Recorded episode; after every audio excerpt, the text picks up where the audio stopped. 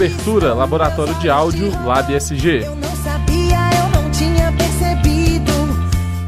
O quarto dia de atividades da SCAP 2015 foi iniciado pela mesa redonda o uso do conhecimento tecnológico na busca de soluções para os problemas sociais. A mesa redonda, composta por Soraya Lúcia, Carolina Saliba, Gilson Almeida, Pedro Teixeira e Renato Dias, que demonstraram como as novas tecnologias da informação e da computação podem ser utilizadas para resolver problemas da sociedade, incentivando o público participante a repensar o uso do conhecimento tecnológico.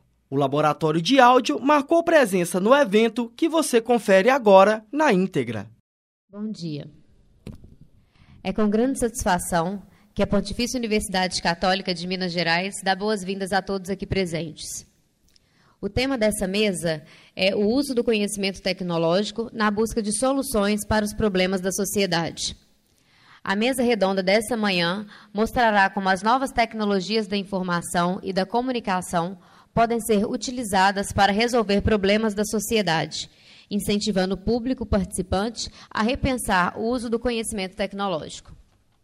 Para iniciarmos a mesa redonda, convido para compor a mesa solene a professora Soraya Lúcia, coordenadora de extensão do curso de Engenharia de Computação da PUC Minas no São Gabriel.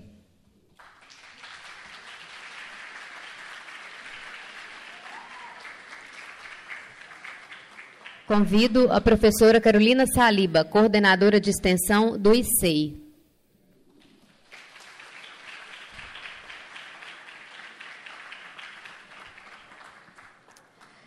Convido Gilson Almeida Júnior, bacharel em Engenharia de Computação pela PUC Minas e sócio fundador da IOASIS.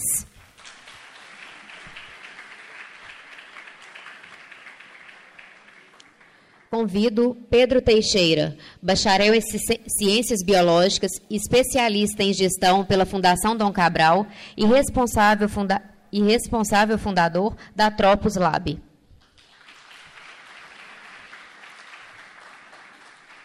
E responsável também pela aceleração do programa CID.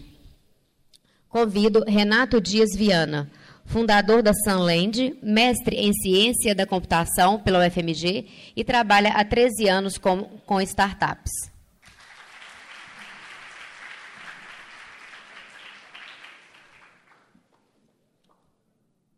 Passo a palavra à professora Soraya Lúcia para o início do debate.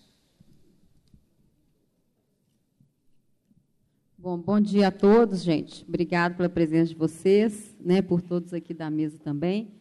É, o tema é super interessante para a gente estar debatendo, né? É, falar um pouco das tecnologias voltadas para a parte social, que a gente está trabalhando muito em nossas disciplinas extensionistas. É, vou passar a palavra agora para cada um dos palestrantes, para depois a gente abrir o debate, tá bom? Começo aqui passando para o, o Renato, que é ex-aluno nosso de Sistemas de Formação, foi da minha primeira turma, viu, gente? Está aqui com a gente, né, expondo é, a empresa que ele, que ele, que ele fundou, que é a é. Bom dia a todos. É, meu nome é Renato. Alguns de vocês devem ter, já devem conhecer, me conhecer de outros eventos, que eu fiz algumas palestras. É, sou cofundador de um estúdio de desenvolvimento de jogos aqui em Belo Horizonte, que chama Sunland é, formei aqui na PUC em 2003, no curso de sistemas, fiz parte da primeira turma, depois fiz especialização na área de jogos, é, mestrado em computação na UFMG. É, e dentro desse período de carreira, é, eu tenho dedicado é, minha vida toda, sempre trabalhei em startups. Inicialmente trabalhei numa empresa que chamava Comunip, que era uma empresa que desenvolvia tecnologia de VoIP, telefonia pela internet. É, desenvolvemos tecnologia de ponta, equiparado ao Skype na época, vendemos por Oriente Médio. É, futuramente, por volta de 2003, 2009, 2010, eu saí da Comunip, fui trabalhar num estúdio de jogos que chama Iluzes. Alguns da área de jogos devem conhecer. É, lá na Iluzes trabalhei alguns jogos que foram lançados é, para mobile, jogo que foi lançado para Nintendo Wii U, jogo foi lançado também para PSP. E em 2013 resolvi sair da Iluzes, junto com alguns amigos da área, nós fundamos a Sunland. É, e o nosso foco naquele momento, assim, a gente tinha como objetivo atingir um público específico. Então a gente olhou para o mercado e percebemos que não existia praticamente nada de jogos voltado para o público religioso. Então a gente olhou o público cristão, que era o nosso foco, e a partir dali fundamos a Sunland e começamos a trabalhar no nosso game voltado para esse público, é, sempre analisando a questão mais do entretenimento. Então o jogo ele é, ele é voltado para diversão, mas ele está baseado em conceitos cristãos. É, a gente está finalizando e até é, a, a, partir do mês que vem o jogo vai entrar em estágio de soft launch. É, o pessoal que é da área de jogos tal, talvez não conheça esse conceito. É um conceito que é usado para quando você quer fazer um lançamento leve do seu projeto. Então você vai, fazer, você vai escolher algum mercado menor e vai lançar aquele jogo naquele mercado para tirar dados estatísticos. Então é isso, estou aqui para contribuir com o que puder é, dentro da minha experiência nessa área. Obrigado.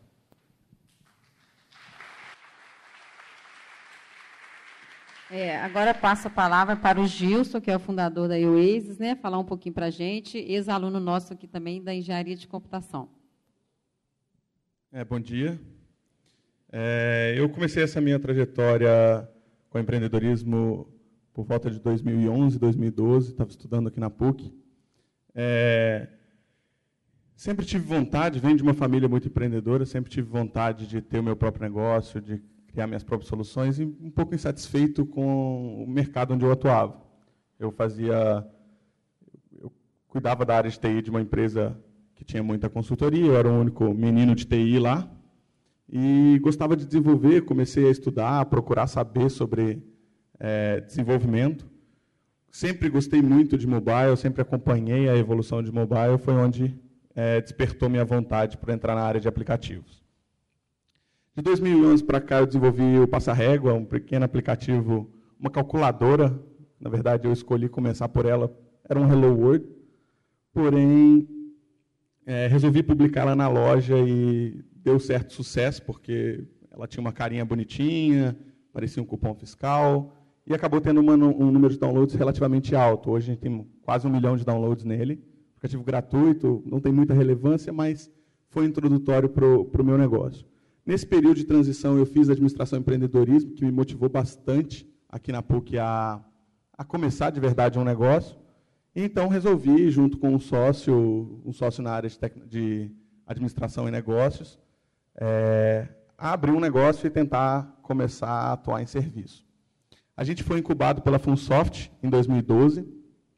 É, um processo de pré-incubação que a gente começou aqui pela PUC, pela parceria da PUC com a Funsoft, que nos ajudou muito, pois a parte de orientação, de suporte, ela te dá uma estrutura que, que pode te ajudar a, a, a organizar o seu crescimento. E trabalhando muito, a gente conseguiu correr atrás de bastante coisa. Hoje, a gente, em 2014, a gente saiu da Funsoft com, com 11 pessoas, com uma estrutura já bem definida. Temos hoje uma sede própria aqui em BH. Temos 27 pessoas no time, mais de 60 aplicativos desenvolvidos para N funcionalidades. Atendemos principalmente startups, mas também já atendemos grandes empresas como Vale, Nissan, Araújo, Ambev e outras. E estamos agora num, numa expansão de mercado, já temos uma sede em São Paulo e estamos começando a galgar espaço fora do país, na Europa. Então, acredito que a gente possa abrir discussões boas aqui em relação a essas novas tendências de tecnologia e como elas podem ajudar a gente no dia a dia, principalmente trazendo inovação e facilidade, que é o que todo mundo, todo usuário quer. Tá bom? Então, agradeço aqui ao Gilson. Passo a palavra agora para o Pedro, né, fundador da Tropos Lab.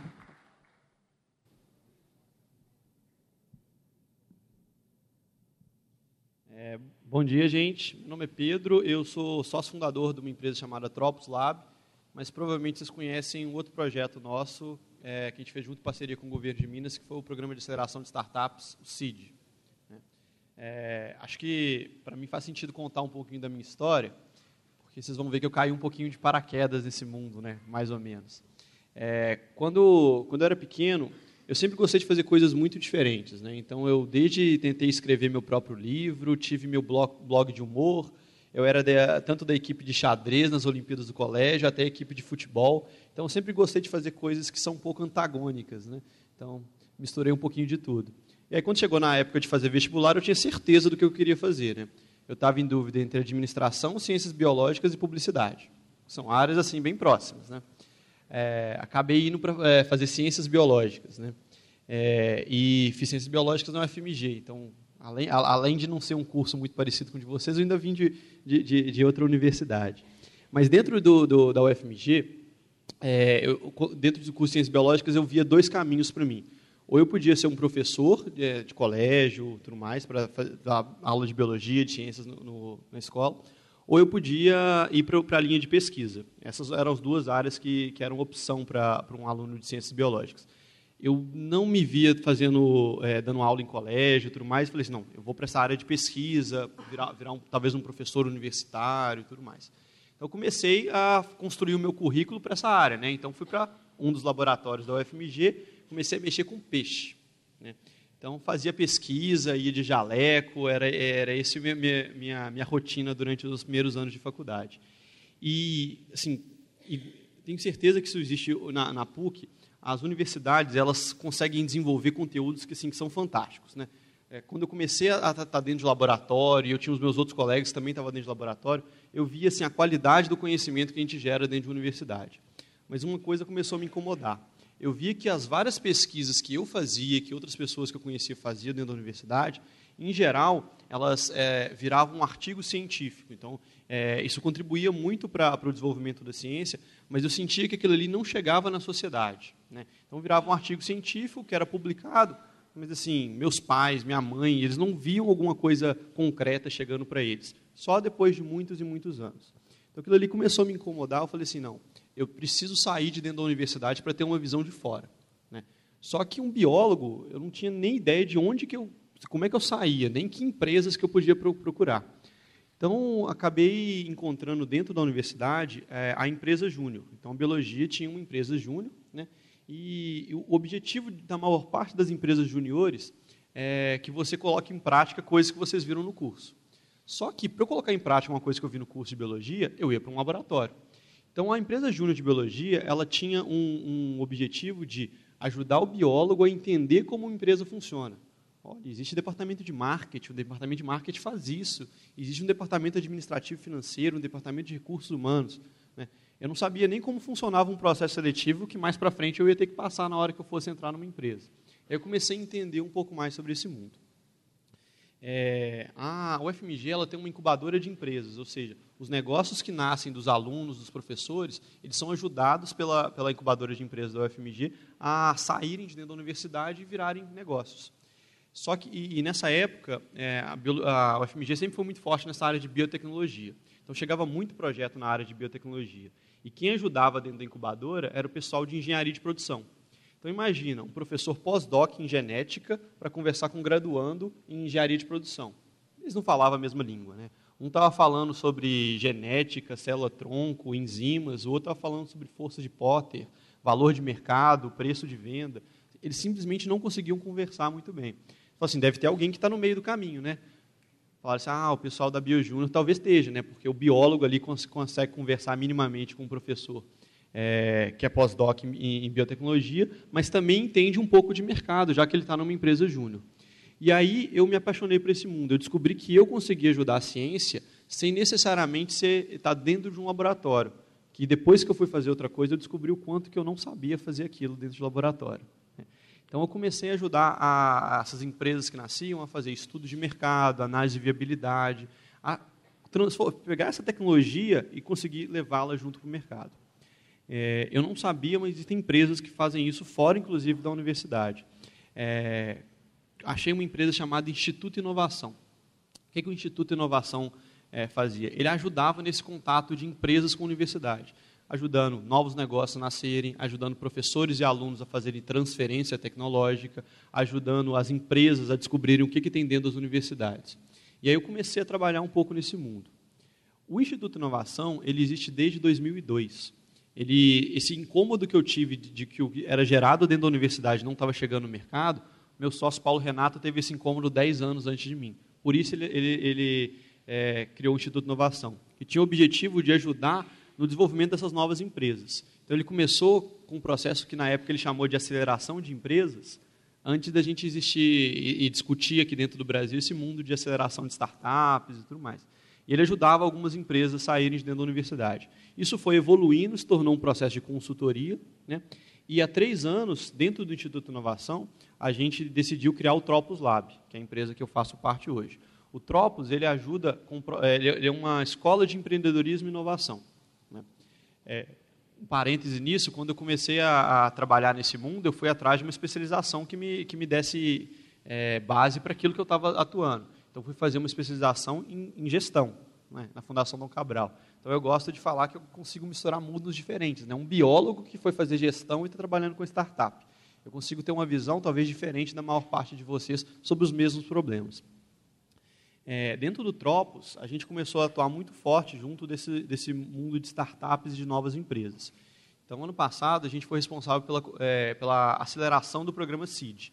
O que, que, era o programa CID? Acho que a maior parte de vocês é, conhece ou já ouviu falar, até porque teve muitas palestras que, graças ao professor Sandro, a gente fez aqui dentro da PUC. Né? Então, para várias, várias, turmas, pode ser que muitos de vocês tenham ouvido falar. Mas o CID era um programa de aceleração de startups. Então, um programa que durava seis meses, em cada programa, 40 startups do mundo inteiro vinham, elas recebiam uma ajuda financeira, um lugar para trabalhar e conteúdo de como desenvolver o negócio. Porque da mesma forma que vocês estão sendo formados para sistemas de informação, é, ciências da computação, engenheiros é, da computação, na hora de se fazer um novo negócio, existe um como fazer também. Né? É por isso que a gente tem tanta mortalidade de empresas, porque todo mundo tenta fazer na tentativa e erro. Então, a gente ajudava no desenvolvimento dessas empresas. É, no total, o CID ele acelerou 77 startups né, entre, entre, as duas rodadas. Juntas, elas conseguiram captar mais de 15 milhões de investimento. É, e o, as atividades que eles fizeram, eles conseguiram é, impactar mais de 20 mil pessoas, em uma série de palestras e cursos que eles davam. Depois do CID, a gente continuou nesse processo de aceleração. É, a gente hoje está tá fazendo aceleração de um programa do Sebrae chamado Go Minas, que ele ajuda também startups nesse estágio inicial. Tem uma edição aqui em Belo Horizonte e, e uma em Uberlândia. E mais recentemente, a gente falou o seguinte: a gente está sempre trabalhando para. O meu cliente é o governo de Minas, o meu cliente é o Sebrae. Por que, que a gente não vai criar a nossa própria aceleradora? E aí, esse semestre, a gente está lançando a nossa aceleradora que chama Ginga. Né? Qual, qual foi a lógica? A gente viu que os vários empreendedores que a gente é, teve contato ao longo dos anos, eles sempre precisavam de ajuda no que a gente chama de modelo de negócio. Eles entendiam muito sobre desenvolver o produto deles, desenvolver a tecnologia, mas eles entendiam um pouco sobre como é que eu vou vender, quanto que eu vou cobrar, para quem que eu vou vender. E, em geral, na hora que eles iam vender, eles viam que aquilo ali acabava não vendendo. Então, imagina você criar um aplicativo e esse aplicativo ser gratuito e você não conseguir nenhum download. Você criar um software e ninguém querer esse software. Isso acontece muito. Por que isso acontece muito? Porque, em geral, as pessoas, quando elas estão desenvolvendo os novos produtos, os novos negócios, elas não sabem, por exemplo, conhecer o cliente. Então, é, no nosso programa de aceleração, a gente ajuda as startups nesse estágio. O que, que elas precisam fazer num passo a passo para transformar a ideia, a tecnologia deles em negócio. É, as startups que participam com a gente, a gente não cobra nada delas e a gente não pega nenhuma participação. Mas o que, que esse pessoal é, traz de volta? A gente só selecionou para o nosso programa startups que tinham pessoas que já estavam há algum tempo no mercado de trabalho. Então, é, pessoas que trabalhavam há 5, 10 anos é, na prática com aquilo, seja com desenvolvimento, seja com venda, seja com, com a parte de marketing. E essas pessoas, quando elas participam do programa, elas têm como contrapartida, elas têm que dar alguns cursos. Por quê? Como eu tenho é, startups de várias áreas, eu tenho startup que entende muito sobre programação coisa que vocês vão que vocês entendem muito mais do que eu. Eu tenho outras startups que entendem muito sobre marketing, eu tenho startups que entendem muito sobre vendas. Cada um tem um conteúdo que é muito importante para as outras startups. Né? Então eles trazem o conteúdo para as outras. Só que esse conteúdo é importante para eles, mas esse conteúdo é importante para todos vocês. Então a nossa a aceleradora é uma aceleradora escola. todos os nossos cursos são abertos para estudantes, jovens profissionais, jovens empreendedores que estão querendo começar um negócio deles. Então, todos vocês que têm uma ideia na cabeça, nossa, eu não sei qual é o próximo passo, é, a, a, ideia é que vocês vão, vão, aprender com empreendedores mais experientes que vocês. Tá bom?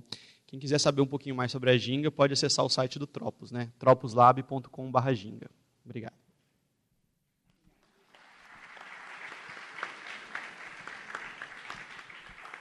É, agradeço aqui aos três, né, ao Renato, ao Pedro e ao Gilson. E são três empreendedores, né, praticamente novos, não é isso, gente? E o que a gente quer provocar aqui é um debate, né, considerando o tema do nosso seminário aqui, que é o uso do conhecimento tecnológico na busca de soluções para os problemas da sociedade. Então, eu gostaria de passar a palavra para vocês, né, para a gente começar esse debate questionando. Quem quiser fazer alguma pergunta. Ô Pedro, bom dia, um prazer recebê-los aqui. Eu queria só que você esclarecesse para os alunos, porque a gente tem alunos de todos os períodos, o que é uma startup. Você já falou das atividades, mas aí esclarece para eles como criar, o que é. Tá bom. É, o startup é, é um estágio do desenvolvimento de uma empresa. Então, o objetivo de toda startup é deixar de ser uma startup.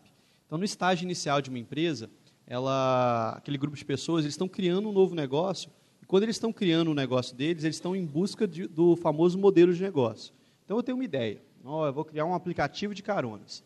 Legal. Quando eu estou naquela fase ainda de pensar assim, peraí, quem que é meu público-alvo? Meu público-alvo é universitário ou é o pessoal de grande empresa que enfrenta problema para ir para a Fiat, por exemplo? É, como é que eu vou cobrar? Eu quero cobrar pelo meu aplicativo ou vou fazer marketing ali dentro? Como é que eu vou divulgar isso? Eu vou fazer propaganda na televisão ou vou fazer Facebook e Ads. Então, quando a empresa ainda está nesse estágio inicial, ela está no estágio que a gente chama de startup. A definição que a gente tem na literatura é que startup é uma organização temporária em busca de um modelo de negócios repetível e escalável. Né? Então, o, que é esse negócio repetível e escalável? Então, startup é algo que tem um potencial de crescimento muito grande. Então, para eu, é, é, eu posso crescer em número de usuários, em número de vendas e ter um milhão de usuários, um milhão de vendas, essas organizações que elas têm um potencial de crescimento muito grande. E que ela seja escalável, ou seja, ela funciona aqui, ela funciona na China, ela funciona no mercado A, B e C. Em geral, essas, essas startups elas têm uma, alguma base tecnológica. Base tecnológica pode ser alguma coisa na área de tecnologia da informação, mas pode ser alguma coisa na área de biotecnologia, de engenharia. Em geral, as empresas que a gente tem hoje são muito fortes na parte de tecnologia da informação. Por quê? Porque vocês detêm uma tecnologia que é muito fácil de você escalar hoje, porque a gente tem internet. Né? É, Para você começar um, um, uma startup, a primeira coisa que você precisa ter é uma ideia. Nossa, eu acho que eu queria desenvolver isso. A segunda coisa que você faz é começar a conversar com o cliente para saber se, aquele, é, a, se, o, se, o, cliente tem aquele problema que você vai resolver. Toda empresa resolve, é, existe para resolver um problema ou atender uma necessidade. Então você vai a campo e começa a conversar com clientes. Estou falando que vocês vão. É, não, não, é nessa fase não é para ficar mandando questionário para o pessoal responder, não. É para ir lá e conversar com o pessoal. Depois que você entendeu que o cliente é, tem aquele problema, você começa a pensar qual que é a solução que eu vou desenvolver para resolver esse problema. Eu vou criar um software, eu vou criar um hardware, eu vou criar um aplicativo, e aí você começa a desenvolver essa solução. Então, resumidamente, é assim que se cria uma startup. Obviamente tem muita coisa complexa nesse meio do caminho, né? mas é, os primeiros passos são esses. Eu acho que eu vou dar uma provocada aqui na mesa.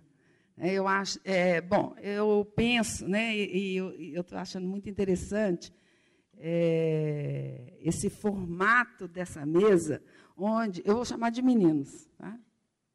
É, que são né, pessoas que é, foram formadas é, recentemente e estão aí numa trajetória profissional de mercado. É, eu, eu, eles vieram trazer aqui para vocês, eu acho que é um momento que vocês têm que usufruir e aproveitar ao máximo, embora esteja todo mundo ali caladinho, etc., porque é, eles vieram lançar oportunidades de vocês, então, transformarem toda a, a, formação de vocês, que vocês, por hora, estão desenvolvendo na universidade, em uma trajetória profissional. Que existe né, um gap entre você é, formar dentro da universidade, a formação acadêmica, e a gente tem o privilégio de ter uma formação acadêmica inteiramente é, é, completa, né? a, gente, a gente repetindo, né?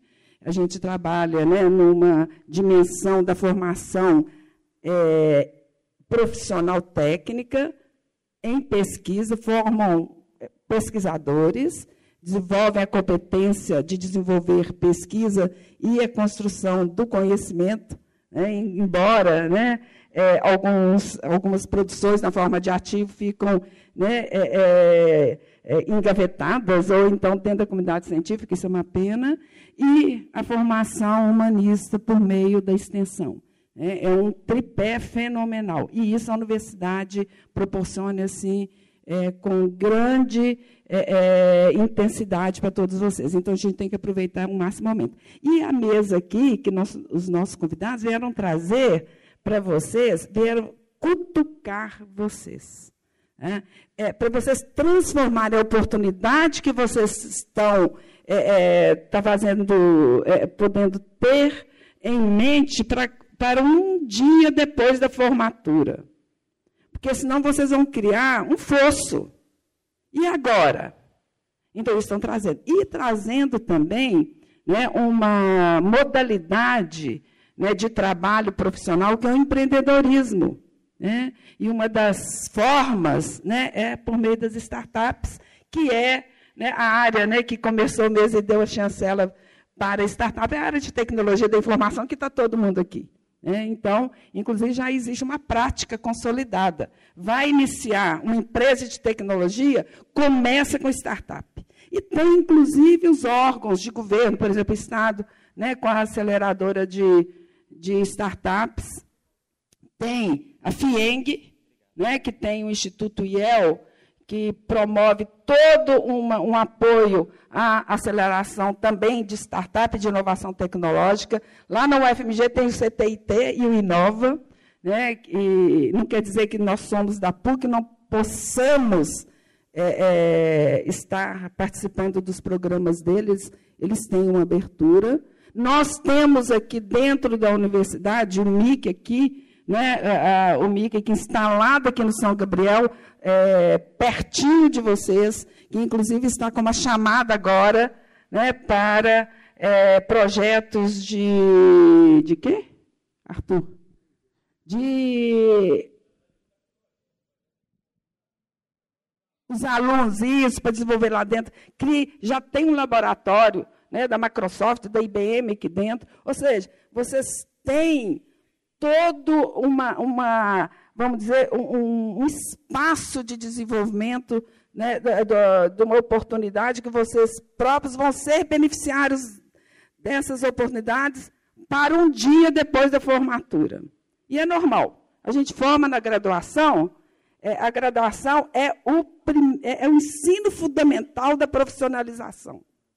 Depois tem que especializar. Tanto que é, é, você fez a Fundação Dom Cabral, especialização, e a universidade, todas as universidades, várias instituições é, oferecem é, oportunidade né, da especialização, sem dizer na, na pós-graduação, estrito senso, né, mestrado, doutorado, quem quiser carreira acadêmica. Bom, aí eu vou perguntar para a mesa aqui, para os três, né, é, como que eles veem o, a, a, o desenvolvimento de tecnologia voltada, no tema da mesa aqui, para soluções de aplicação social. O que, que eu poderia até ajudando um pouco? O que, que seria aplicação social? Né? A aplicação social seria né, é, é, você desenvolver soluções né, que seja na área de jogos, ou mobile, ou na área né, da engenharia da computação, computação móvel, etc., é, para é, oferecer para a sociedade, né, para a comunidade, sociedade, soluções para seus problemas. Aí quem falou do pai e da mãe? Você? Né? Pois é. Aí ele desenvolve a pesquisa, né, lá, artigo científico, comunidade científica absorve aquilo, mas fica ali. A ciência a ciência, enquanto ciência, ela está muito distante da aplicação social. E quem precisa da produção da ciência, produção do conhecimento na, dentro da universidade é a comunidade. Senão, nós vamos continuar a criar uma elite científica que fica lá em cima e não resolve os problemas. Não estou falando que a comunidade ou a sociedade está aqui embaixo, não. Mas ela é a, é a realidade. Então, é, e aproveitando que vocês são jovens, né, uma, uma nova geração, sei lá, X, Y, Z, etc., de, de é, criar uma forma de gerar é, riqueza, não é, seu ponto de vista né, empresarial, e que, que ganhe dinheiro, lógico. Eu quero ganhar dinheiro porque eu quero viver uma vida autônoma, livre-arbítrio, né, ter meu carro, ter minha, minha casa, né, etc., minha família, mas de aplicação social. E o mundo está voltando para isso. Tá? Porque os problemas sociais no mundo estão gritantes. Se a gente é, vê o que está, é, escuta na mídia o que está acontecendo no mundo, a gente fica assim, é, extremamente apavorado. Porque nós somos aqui muito bonitinhos aqui sentadinhos nessas cadeiras aqui. Vocês não imaginam o que está acontecendo lá fora. Aí, os três eu queria né, fazer uma provocada e vocês, acho que vocês vão é, é, dar uma luz aí para vocês. Como transformar é, a atividade deles profissional voltada para a solução de problemas sociais. Tá? E, e como que isso traz. Você trabalha com grupo religioso cristão, né? desenvolvimento de jogos. De onde você tirou essa ideia? Não, você tirou a ideia para fazer uma prospecção de mercado ou alguma igreja evangélica, sei lá que quer, é, ou, ou católica, né? não sei, veio para você e falou: eu preciso, porque eu preciso aumentar o meu, o meu né, a, a minha comunidade de fiéis. Sei lá, tá? E antes, né, eu vou dar um depoimento. Né? Eu, certa vez, orientei um trabalho, monografia final aqui dentro da universidade, não no curso de Sistema de Informação, nem de Jogos e nem de Área de Computação, o outro curso, que era Ciência da Informação, né? que ele não é mais oferecido, por enquanto, na universidade. Espero que, ela, que ele retome, porque é uma área de grande empregabilidade no mundo inteiro. Né? Bom, voltando. Uma aluna, ela ela fazia parte de uma religião que chamava.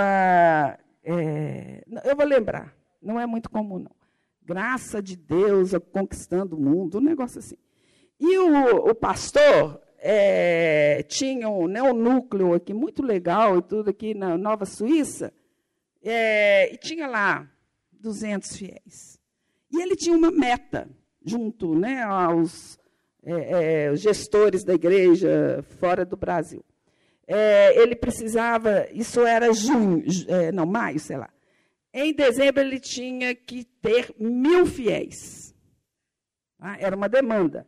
Por que mil fiéis? Porque ele estava criando uma, uma, uma, uma casa de idosos, uma casa de receber crianças com problemas de violência é, não era nem para geração de riqueza só, não. Devia ter um percentual. Né?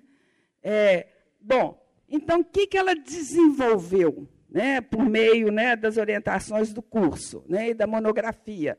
Desenvolveu uma planilha, uma, um quadro, uma, um cadastro, uma base, um banco de dados é, do perfil dos fiéis, foi uma coisa, né, que já estava lá, cento e poucos. Né? Quem fazia parte da família, quem eram os amigos de cada fiel, tá? E um, uma página na internet, isso há muito tempo, né? chamava página na internet. E é, que a pessoa se inscrevesse se quisessem conhecer a igreja. No final, aí ela desenvolveu o trabalho, implementou, fez os testes, etc, etc, criou um sistema. Né? E no final do ano, em dezembro, ela recebeu uma promoção dentro da igreja, lá, sei lá o que ela foi ser. Né? Porque já tinham dois mil fiéis. Já tinha inaugurado a casa de idosos e melhorado as condições da, da, né, do, do acolhimento das crianças que eram vítimas de violência.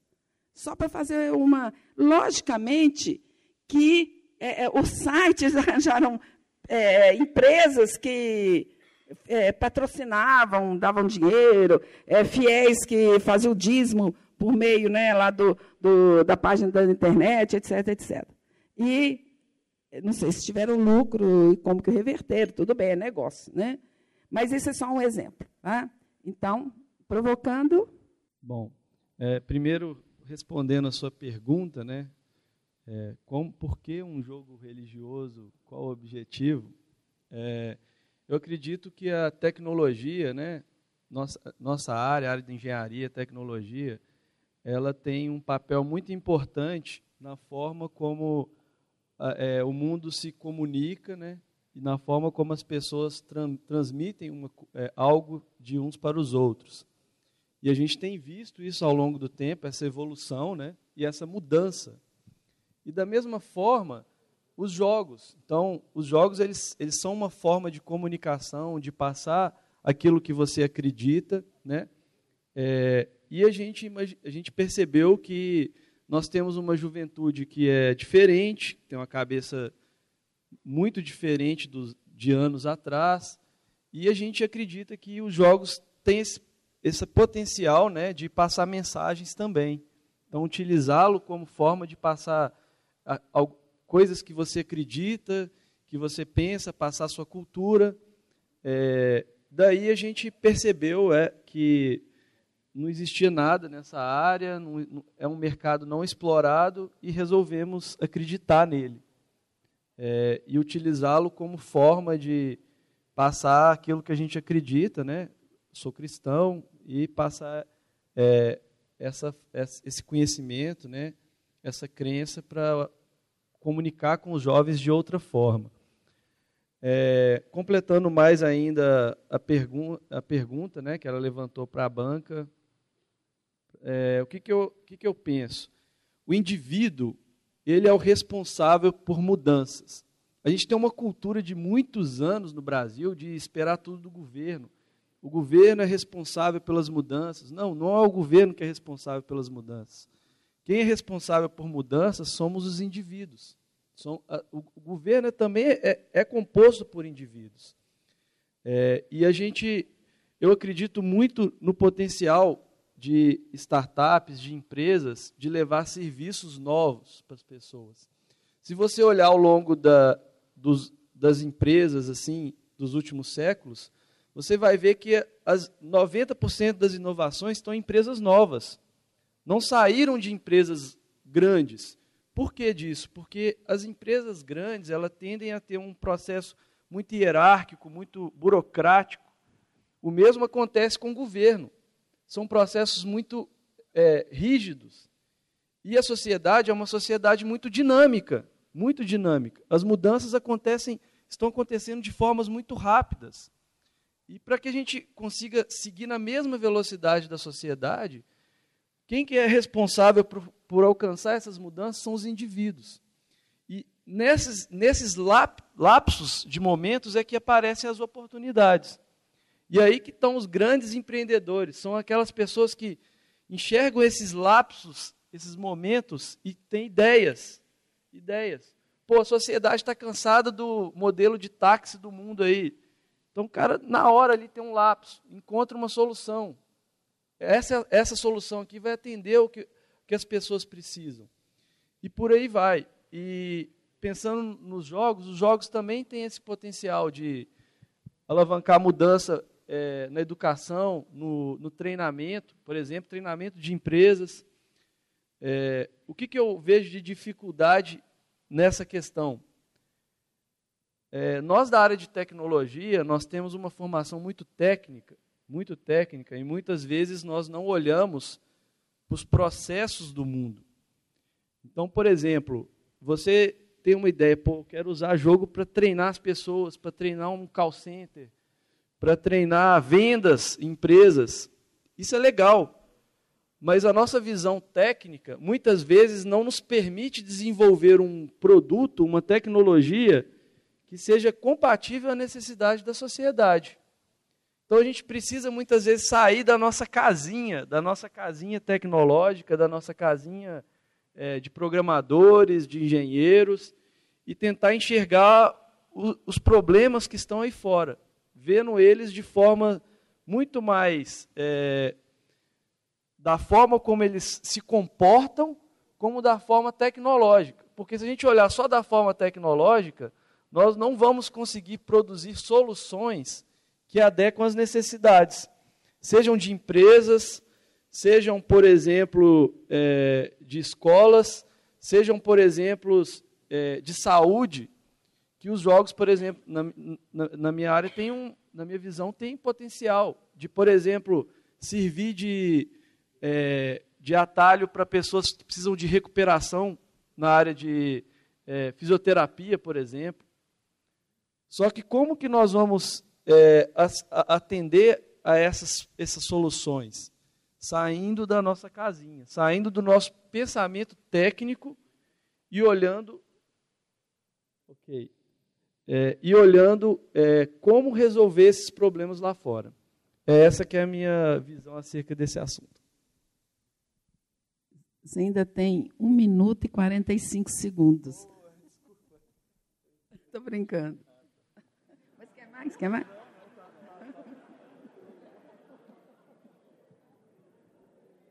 Oi, acho que está funcionando já. Não, a respeito desse, desse ponto, é, eu diria, social em relação à tecnologia, a gente vem vendo acontecer diariamente grandes e grandes revoluções. É, não é de desconhecimento, na verdade é de conhecimento provavelmente de todos, o impacto que, por exemplo, o Uber vem causando. É, a gente percebe, e eu atuando como desenvolvimento, atendendo e recebendo ideias, hoje, maior parte dos meus clientes, alguns deles são inclusive pessoas físicas que querem resolver um problema da vida deles e eles acham que fazendo isso podem ajudar outras pessoas. Isso é muito comum. É, a nossa sociedade ela tende a cada dia mais querer fa facilitar todos os seus processos. Então, quem não queria conseguir instalar o dedo e, sei lá, arrumar sua casa, estudar para uma prova, Seria muito simples a gente conseguir tudo isso. Só que aos poucos a gente vai galgando degraus dessa, dessa evolução e vai vendo coisas quebrando o processo de burocracia que o próprio é, que, que, ele tinha falado. É, o Uber veio com essa intenção. Na verdade, a gente brinca do Uber, né? Mas quem, no Facebook já tem várias postagens em relação ao impacto que, a, que as operadoras estão tendo com o WhatsApp e assim por diante. Ou seja, tentando resolver problemas pequenos, onde a pessoa gastava muito dinheiro mandando SMS, por que, eu não posso mandar esse SMS pela internet, já que eu tenho ela no meu celular?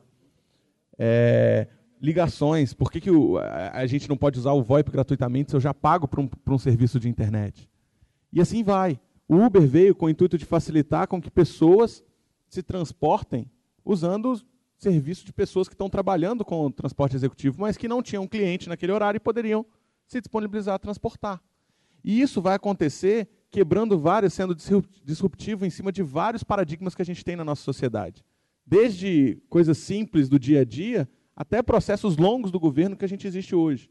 Eu acho que a gente tende a evoluir muito e só vai conseguir isso quando as pessoas, vocês, nós, colocarmos a cabeça para funcionar e pensar: poxa, eu tenho um problema, esse problema pode ser resolvido com ou sem tecnologia. Às vezes, inovação está em cima de processo, inovação está em cima de, de melhoria de, de definição, de organização, e não somente em cima de tecnologia. Óbvio que a gente sabe que a tecnologia está aplicada a qualquer solução atualmente, e é um princípio, por isso vocês têm grande vantagem nisso, por terem esse, esse, esse apego à tecnologia, mas basta simplesmente, basta simplesmente você conseguir encontrar um problema. Se você tem um problema, consegue encontrar uma solução, dali você pode tirar uma empresa, dali você pode resolver um problema da sociedade, e aí desencadear isso uma série de evoluções. Então eu acho que muito depende da gente. A gente espera, ele falou muito bem, a gente espera muito dos outros, quando na verdade a mudança vai começar da gente. O passa-régua é uma coisa muito boba, eu até brinco que é, eu nem comento muito, apesar de, ser, de muito tempo serviu como um, um, cartão de visita da Oasis. É, era um aplicativo de dividir conta de bar, que o diferencial dele era conseguir tirar quem bebe e quem não bebe, porque era um problema meu. Eu não bebo, eu ia para o bar com os amigos, tinha que pagar a conta deles. Então era muito mais fácil do que ficar usando a calculadora, eu simplesmente com dois toques dividia minha conta. Óbvio, hoje existem milhões de aplicativos lá que fazem isso, mas com simplicidade que a gente tinha no passa-régua, com um pouquinho de usabilidade e vários conceitos que a gente aprende na academia e até fora, a gente consegue fazer com que esse processo seja melhorado. É, pelo menos eu, eu penso assim. Não sei se sobrou muita coisa para falar, não. Né? É, acho que até resumindo um pouco, o, a resposta da sua pergunta seria o seguinte: parem, esqueçam a tecnologia e comecem a pensar nas pessoas. Ponto. A tecnologia é o que vocês sabem, é a zona de conforto de vocês, é o que vai resolver o problema, mas primeiro vocês têm que entender o que as pessoas é, têm de problema. Acho que o Gilson falou lá atrás, ele está falando problema social. Ele falou assim: o problema social é um problema da sociedade. Então a gente tem aquela visão de que problema social é caridade, tudo mais, mas peraí, trânsito é um problema da sociedade? Trânsito é um problema da sociedade. Então quando o Waze veio e resolveu o problema do trânsito, ou está ajudando a resolver o problema do trânsito, ele está resolvendo um problema social, um problema da sociedade. Vai falar que, que não é 100% baseado em tecnologia a solução dele? Completamente. Né? Então, o que vocês têm, o que vocês aprenderam no curso de vocês é, que estão aprendendo, o que eu aprendi no meu curso de Ciências Biológicas, são ferramentas para a gente resolver os problemas. É, e a tecnologia ela é isso, ela é uma ferramenta para a gente resolver o problema da maneira mais fácil. Vocês têm uma ferramenta que permite vocês fazerem, por exemplo, coisas à distância. Né? É, na ciência biológica, eles têm uma ferramenta que permite que você é, crie novas coisas usando a biologia. Mas, no fim das contas, isso é ferramenta para problema, é, que pode ser usada para várias coisas, inclusive para problema social. Na hora que vocês estão por exemplo, aqueles que quiserem começar uma empresa, é, a gente brinca que a gente brinca não, é, esse estudos sérios em relação a isso, que empreendedores que eles começam um negócio atrás de, ganhar dinheiro, eles não dão certo.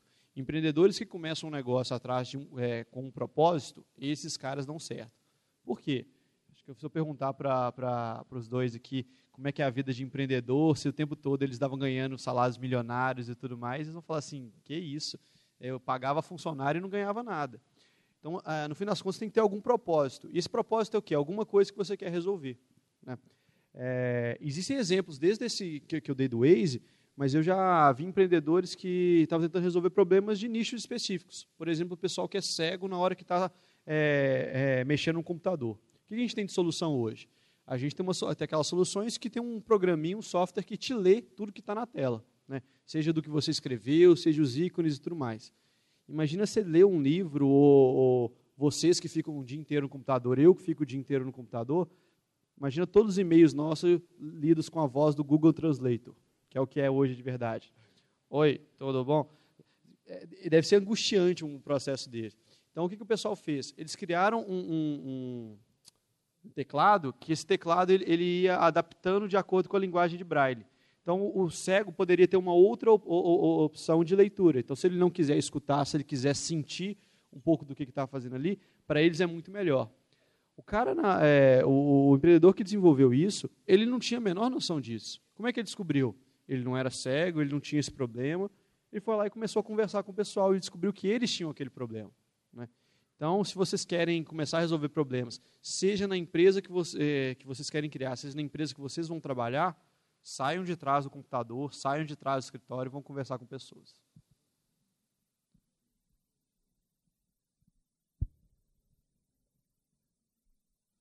Bom dia. Só uma pergunta aqui.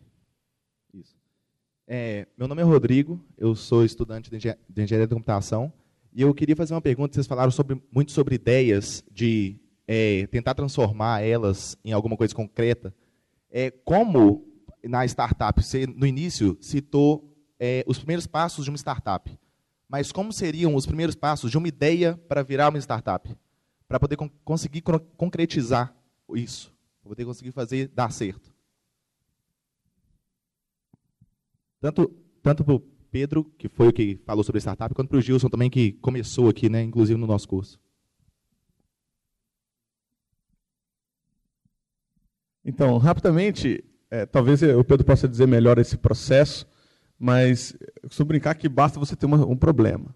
Se você tem um problema e consegue encontrar uma solução, e o Pedro falou muito bem, você consegue descobrir que essa solução é universal, ou seja, resolve aquele problema de várias pessoas, aquilo passa a ser uma ideia potencial para uma empresa.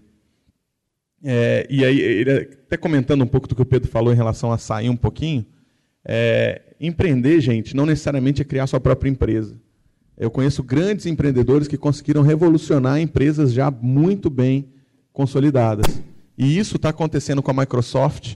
Não sei se vocês acompanham, provavelmente sim, mas com a evolução do, do óculos, o brasileiro que está lá é um empreendedor, um cara jovem, 20, 26, 26, 27 anos, não sei, é, que está assumindo o, o, a liderança de uma área gigantesca da Microsoft em inovação, simplesmente resolvendo um problema que ele viu que poderia ser universal.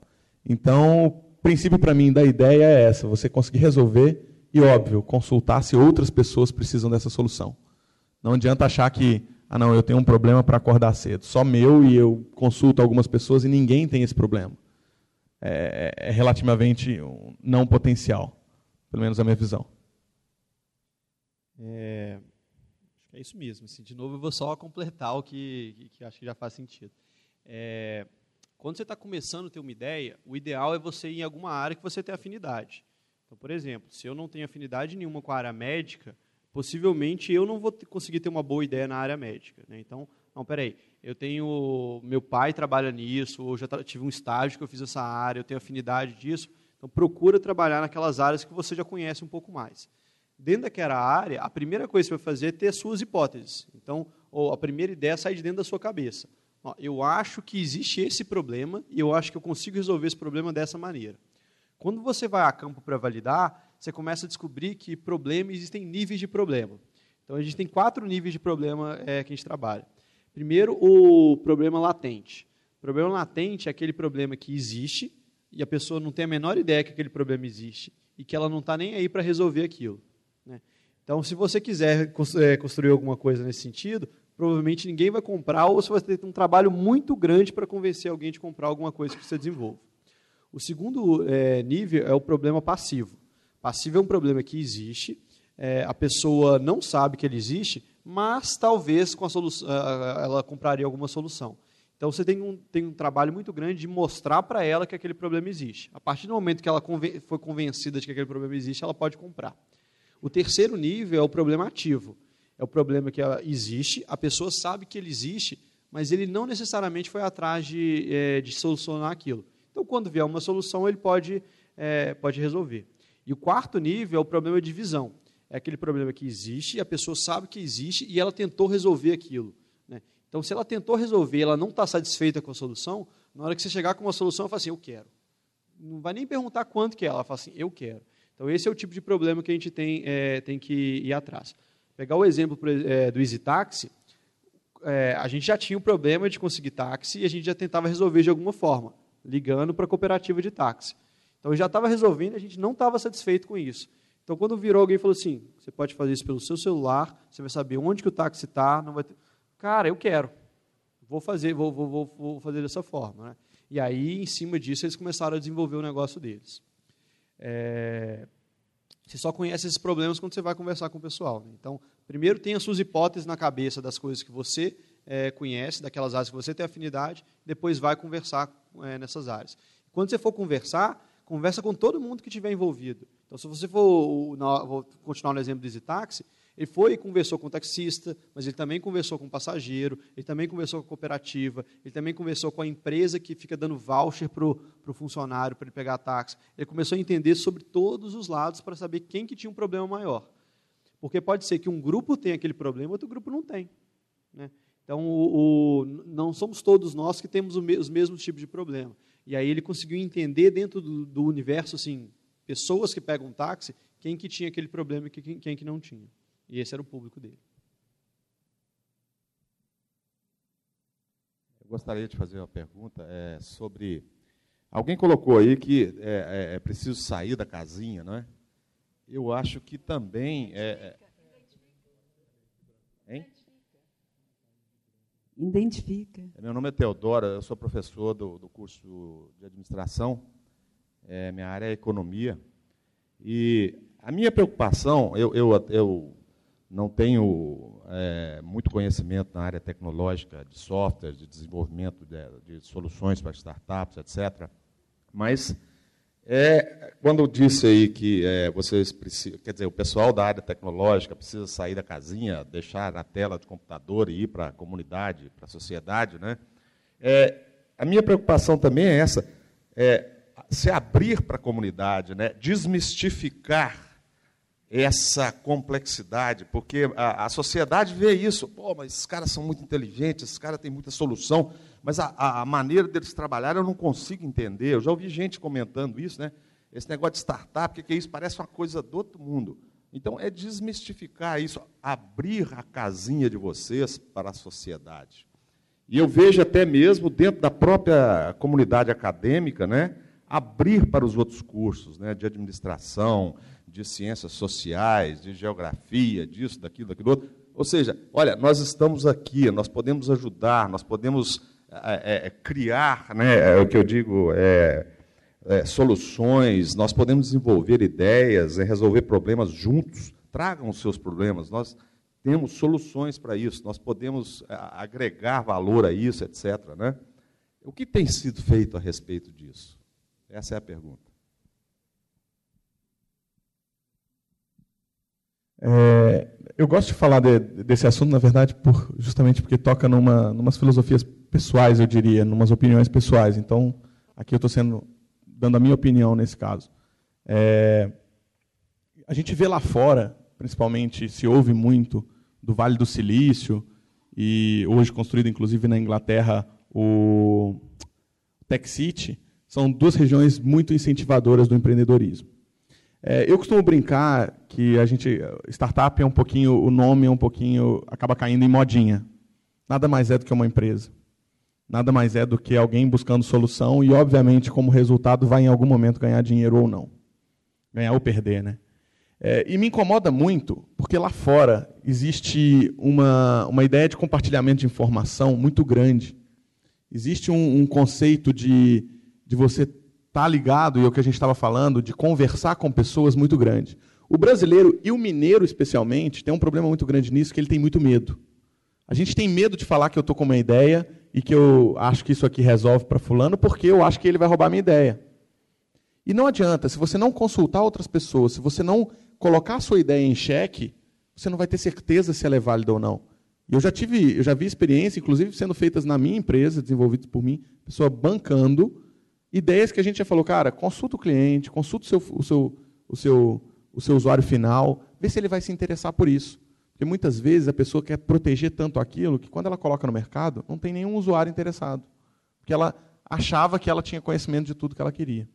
E aí eu volto e até pontuo uma coisa que acontece muito, o Alexandre, coordenador de engenharia, eu sempre discutia com ele isso e me incomodava, é porque lá fora eu via muito apoio da academia junto com o mercado. A academia trabalhava em prol de tentar criar soluções para um dia estar no mercado afora. E eu sinto que no Brasil, muitas vezes, a academia tem uma certa revanche contra o mercado. Ah, não, não, que lá é do mercado, isso aqui é da academia, vamos pesquisar, vamos criar inovação aqui dentro, vamos ficar dentro dos artigos científicos. E, e, e esse, essa tríade, eu diria, as pessoas, a academia e o mercado, têm que estar muito bem alinhados. Porque não adianta a academia pesquisar e encontrar a melhor solução para tudo se aquilo nunca vai chegar na mão do usuário através do mercado ou através de alguma solução é, é, é, vendida ou cedida às pessoas. Então, o diálogo entre todos os lados ele é muito importante. Então, não tenham medo de expor ideias, não tenha medo de chegar a outros. Obviamente, saiba a quem chegar, tá? mas é, o compartilhar a informação pode ter um resultado muito mais positivo do que negativo. Porque uh, existe uma teoria, eu, eu não, não, sei falar quem, mas existe um estudo que, que, que levanta a hipótese de que pelo menos duas pessoas no mundo estão falando ou pensando a mesma coisa naquele mesmo instante. Então, agora o que eu estou falando, provavelmente alguém no mundo está pensando ou falando a mesma coisa para alguém. Então, a ideia nunca vai ser exclusiva nesse sentido. Então, falem, não tenham medo disso, porque você só pode ganhar com isso. Você pode ganhar novas ideias, a ideia do advogado do diabo, da pessoa te questionar, te faz pensar mais sobre aquilo, elaborar e melhorar aquilo. E compartilhem, porque um, uma solução sua pode complementar a de outro e fazer uma solução melhor ainda. A gente tem exemplos claros de empresas que se fundiram porque tinham soluções semelhantes e se juntando se tornaram melhor. Eu acho que tende a esse lado. Completando o que ele falou acerca dessa ligação né, do meio acadêmico aí com, com, com as empresas, é, eu, eu sinto, é, levando pela minha experiência como pesquisador, né, de ter estudado, feito mestrado, a gente tem uma certa, como que eu poderia dizer, hipocrisia conosco mesmo. O que, que eu quero dizer com isso? É, a gente, muitas vezes a gente faz pesquisa na universidade com o intuito de fazer o paper para tirar o diploma e está tudo resolvido. Só que eu acho que a solução não está muito por aí. Se você olhar na, nas pesquisas que são feitas nas universidades de fora, são pesquisas que duram às vezes 5, 10 anos, e muitas vezes eles não têm nem interesse de fazer publicação de, arquivo, de artigo antes de ter aquela pesquisa concluída, a ponto de criar uma, algo que seja realmente útil para a sociedade, para o mundo. E muitas vezes nós estamos é, muito interessados em fazer coisas rápidas, é, pensando no agora, na nossa solução. Eu preciso gerar artigo, eu preciso tirar o diploma. Só que eu acho que essa mentalidade, essa mentalidade não vai levar a gente a criar tecnologias que realmente vão ter impacto para a sociedade, para o mundo. Tanto é que se você olhar no dia a dia, nós tem, o Brasil tem tido uma dificuldade de criar coisas que têm impacto mundialmente. E eu vejo o potencial que a gente tem, o potencial humano que a gente tem nas universidades, nas empresas, é muito maior do que a gente está alcançando. É muito maior, muito maior. Mas para que a gente chegue lá, nesse, nesse patamar que outros países já estão, Canadá, Coreia do Sul, Estados Unidos já há muito tempo, a gente precisa, a primeira coisa é fazer, olhar para a gente mesmo e, e, ver que a gente precisa ser verdadeiro conosco. Será que o, o caminho que eu estou seguindo está 100% correto? Isso vai nos levar a soluções reais de verdade? Na minha avaliação, é, pelo que eu passei como pesquisador, eu acho que não. É, para ser sincero com todo mundo, eu acho que não. Eu acho que a gente precisa ter uma visão mais de que eu, como pesquisador, eu estou ali, não é só para tirar um diploma, não é só para gerar um artigo científico, mas é para gerar algo que vai ser realmente útil para a sociedade, como ele falou lá do outro lado, Pedro, pô, estou sentindo aqui as pessoas fazendo e não tem nada que sai da universidade. Mas esse modelo ele precisa ser rompido em diversos fatores. A gente tem visto um, um lado é, privado, da iniciativa privada, de criação de aceleradoras, de investidores com interesse em investir. Eu já ouvi muito de muitos investidores, as pessoas falam assim: pô, é, os investidores não querem investir tudo. Na verdade, se você conversar com eles, a grande maioria fala: eu não estou investindo porque eu não estou achando nada. Muitas vezes eu, eu tenho o recurso para investir, mas eu não consigo encontrar uma, uma ideia que fala: pô, isso aqui, bum, vai bombar. E eles querem isso, eles querem essas soluções que possam ser escalonáveis. Quando ele fala escalonável, é aquela solução que não é como um comércio que tem um, um, público local, é algo que vai crescer, que eu posso estar aplicado, por exemplo, no momento aqui em Minas Gerais, em Belo Horizonte, mas ele tem potencial de se expandir para São Paulo, ele tem potencial de se expandir para o exterior, para a América do Sul, para o Ocidente, para o Oriente. E a gente vai encontrar essas soluções quando a gente, primeiramente, olhar para nós mesmos, para aquilo que nós estamos fazendo, se nós estamos olhando muito o modelo micro das coisas, e é, na minha avaliação, é, no mundo acadêmico, principalmente, aí eu olho o mundo federal, das universidades federais, a gente tem olhado muito dessa forma. E eu acho que a gente precisa olhar mais os problemas da sociedade, pesquisar coisas que possam levar a grandes soluções e alavancar todo esse potencial que a gente tem, potencial humano, potencial financeiro, é, e potencial de mercado. Então, eu acredito nisso, a gente precisa melhorar essa, essa visão, na minha forma de ver, para que da universidade saiam grandes soluções e grandes empresas, que eu acredito que esse é o caminho natural para que o Brasil possa crescer.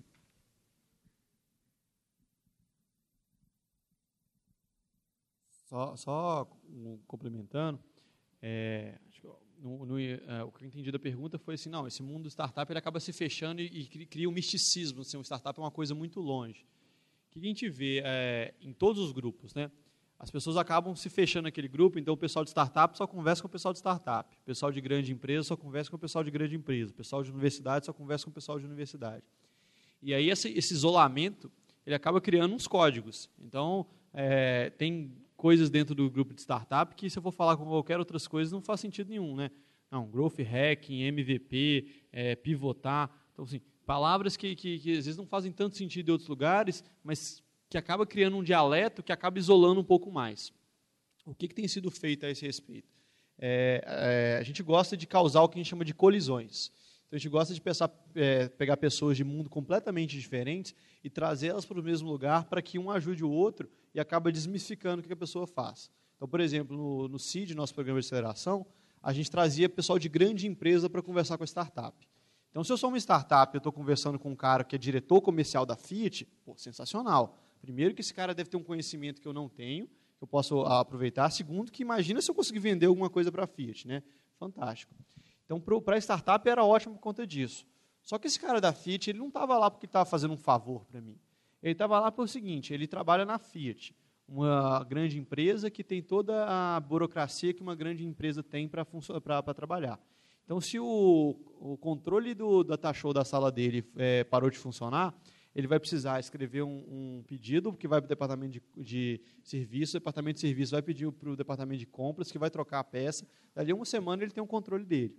E aí ele cai no mundo que ele está conversando com uma startup que na segunda-feira tinha um aplicativo, na terça-feira tinha um e-commerce, na quinta-feira estava vendendo fruta. Então o cara conseguiu mudar o negócio dele inteiro num, num, num, num, período que ele não conseguia mudar o controle do, do, do da sala dele, o que é que seja. Então para ele aquele mundo era completamente diferente. Né? Então, causar essas colisões é forma de minimizar essa distância que existe entre o mundo startup e, e, e, o, e o, resto do mundo, entre o mundo da universidade e, a sociedade de uma maneira geral, entre a, o histórico de grande empresa e, a sociedade. Então, esses mundos distantes que a gente vai criando, convida alguém que não faz parte do mundo para vir participar e, principalmente, para construir alguma coisa junto com você. Porque, às vezes, na fala, a gente acaba absorvendo muito pouco. Mas quando a gente pega alguém para construir alguma coisa junto com a gente, a gente faz com que a pessoa entenda. Peraí, isso aqui eu construí, isso aqui é uma startup? Pô, então não era aquilo que eu imaginava. Né? Ah, quer dizer que agora que eu vi um laboratório é, é, da PUC funcionando, agora eu entendi o que vocês fazem aqui dentro. Então, abrir as portas e convidar pessoas é uma maneira de minimizar isso. Lá em cima, pode. É, meu nome é Luísa, sou aluna do segundo período de Direito. Até para mim, é, sou completamente leiga, estou aqui meio perdida no, no, assunto, mas eu queria só fazer uma ponderação sobre um assunto que foi tratado aqui no teatro mesmo ontem, sobre terceirização, e aí as pessoas que estavam na mesa redonda falaram um pouco é, da alienação das pessoas hoje, da comodidade das pessoas em exercer uma única função, de não explorar o próprio, o próprio potencial intelectual, de não, não se abrir para novas experiências, novas ideias, não utilizar o, o, o, o potencial dela por essa comodidade que a, que a, sociedade impõe hoje, de tipo assim, que você precisa, você pode exercer uma única função, que você vai ganhar o seu dinheiro e vai ficar tudo bem. E a forma de, por exemplo, eu acho super interessante tecnologia, mas até no começo do ano passado eu nunca tinha mandado um e-mail. então, eu acho muito legal, é uma forma que chama atenção. Eu, como evangélica também, igual o, o moço falou, é, eu não jogo, por exemplo, que hoje em dia só tem assim, jogo de tiro e de zumbi, de, e, e coisas assim, que às vezes não. É um monte de coisas que a gente não tem tanto acesso. E com vocês abrindo isso para a gente, essa desmistificação, vocês mesmos saírem da casinha, porque eu tenho muitos amigos das exatas, meu irmão mais velho mesmo, faz engenharia e aí assim eles são não não se abrem não não não tem tanta não, não abrem o mundo deles por às vezes acharem também que a gente não vai ter conhecimento nenhum e vai só encher o saco. E assim é, é uma coisa que eu presencio dentro de casa. E aí assim eu entendo o que, que você falou de sair da casinha de vocês saírem do, de trás do computador e mostrar para a gente porque a maioria das pessoas são leigas no assunto e são muito interessadas em aprender, porque é uma forma lúdica, uma, uma forma que vai ser divertida de você ampliar seus horizontes e, e ter novas ideias, explorar suas ideias. Que às vezes todo mundo tem muitas ideias sobre muitas coisas, todo mundo tem muitos problemas que queriam resolver e não sabem como. E às vezes a tecnologia seria um, um, uma forma de abrir isso, da gente explorar o nosso capital intelectual que a, o, o mundo hoje está meio que desprezando, entendeu? Era só uma ponderação. Obrigada. Só, só uma pergunta. É, gostou depois que você começou a enviar e-mail? Não. Não sei mexer com aquilo. Pessoal, bom dia. Meu nome é Elisa, eu sou coordenadora de extensão aqui da Unidade São Gabriel, e eu gostaria de fazer um comentário, chamar a atenção né, de todos, que, na verdade, o que, que essa mesa está discutindo né, é, é a indissociabilidade entre o ensino, a pesquisa e a extensão na universidade. Né? Essa importância, como todos vocês na mesa disseram, de não é, é, de o conhecimento produzido dentro da universidade né, por meio dos laboratórios, das pesquisas, enfim, não ficar preso é, somente no campo científico, mas se voltar para a sociedade, devolver isso para a sociedade em forma de benefício. E todas as vezes que a universidade dialoga com outros setores da sociedade, nós estamos fazendo extensão universitária. Então, quando os centros de inovação das universidades, que, que, que fruto de pesquisas, né, dialogam com outros setores, produzindo conhecimento e, e, e, ao mesmo tempo, provocando uma retroalimentação para a própria, própria pesquisa e também para o ensino, isso é o fazer extensão. Então, aqui hoje a gente tem vários professores dos cursos né, da área tecnológica da universidade, e, e muitas vezes eles se sentem, eles, eles são mais próximos da pesquisa e se sentem muito desafiados em relação à questão da extensão. Né? Então, só para chamar a atenção que os centros de inovação, eles são extensão universitária indissociável da pesquisa e do ensino. É, é, mais uma observação que eu gostaria né, de chamar a todos vocês e, ao mesmo tempo, convocar a todos né, a, a, a se debruçar, sobretudo, nesse diálogo com esses outros setores da universidade, levando o conhecimento né, para outros setores. Por quê? a sociedade demanda muito. É preciso que a universidade, neste momento, nós estamos discutindo o mundo por vir, que ela assuma de fato esse papel solidário na solução de problemas né, que a sociedade é, apresenta, nos traz, nos desafia a pensar. Enfim, obrigada. É, antes, é, eu sei, é, antes de você, oi, posso falar antes de você? Rapidinho? É só para completar aqui o que muito apropriadamente a Elisa colocou aqui, só é, é para dar um fechamento. A própria universidade ela mudou muito a interpretação e o fazer, o pensar e o fazer da extensão universitária é, nos últimos anos. Né? A nossa pró-reitoria de extensão, né, que é a institucionalização da extensão na universidade, aqui na nossa universidade, é por meio da Pró-Reitoria de Extensão, né, que tem a, a sigla PROEX, né, e ela tem uma rede de extensão bem né, abrangente dentro da universidade, fora da universidade, criou, a, em dezembro de 2012, um núcleo temático de referência dentro né, da Pró-Reitoria de Extensão, que é o Núcleo de Tecnologia e Inovação, que eu também represento. Né, eu estou aqui representando o Instituto de Ciências Exatas e de Informática, coordeno a extensão na, neste instituto e também coordeno o Núcleo de Tecnologia e Inovação da PROEX. É, a partir da criação, né, e, e foi um desafio da PROEX em relação ao fazer e ao interpretar a extensão universitária como sendo assistencialista, né, por é, história da PUC Minas, é, abrir uma nova visão, né, que é desenvolver toda uma atividade de extensão universitária voltada para a inovação tecnológica. Né? E ele é, é, né, existe, né, nós já estamos numa fase né, de consolidar essa, essa visão dentro da universidade. Logicamente que existem pessoas das áreas de humanas, Não estou falando direito, não, viu? Que o direito avançado em termos de extensão universitária, sob o ponto de vista de inovação. Não digo inovação tecnológica, mas inovação de método e de processo. Ah, é muito, muito legal o trabalho que está sendo desenvolvido na Faculdade de Direito, né, nessa nova visão de inovação. É, é, então, que a, a, possa ser validado, né, algumas pessoas da área das sociais, etc., é, resistem um pouquinho, não, a extensão universitária é para pessoas vulneráveis ou pessoas né, socioeconômicas né, é, que lutam para sobreviver e outras coisas assim. Não é bem isso. A universidade tem a produção do conhecimento na área tecnológica, né, na área das tecnologias das engenharias, da computação, de sistemas, jogos. É, agora vai ter engenharia de software, é, é, é, é, matemática, física, né? Faculdade, a área de, da, da, comunicação, né? as mídias digitais, a tecnologia é, é, ligada à comunicação social, relações públicas, é, propaganda, publicidade, jornalismo, etc.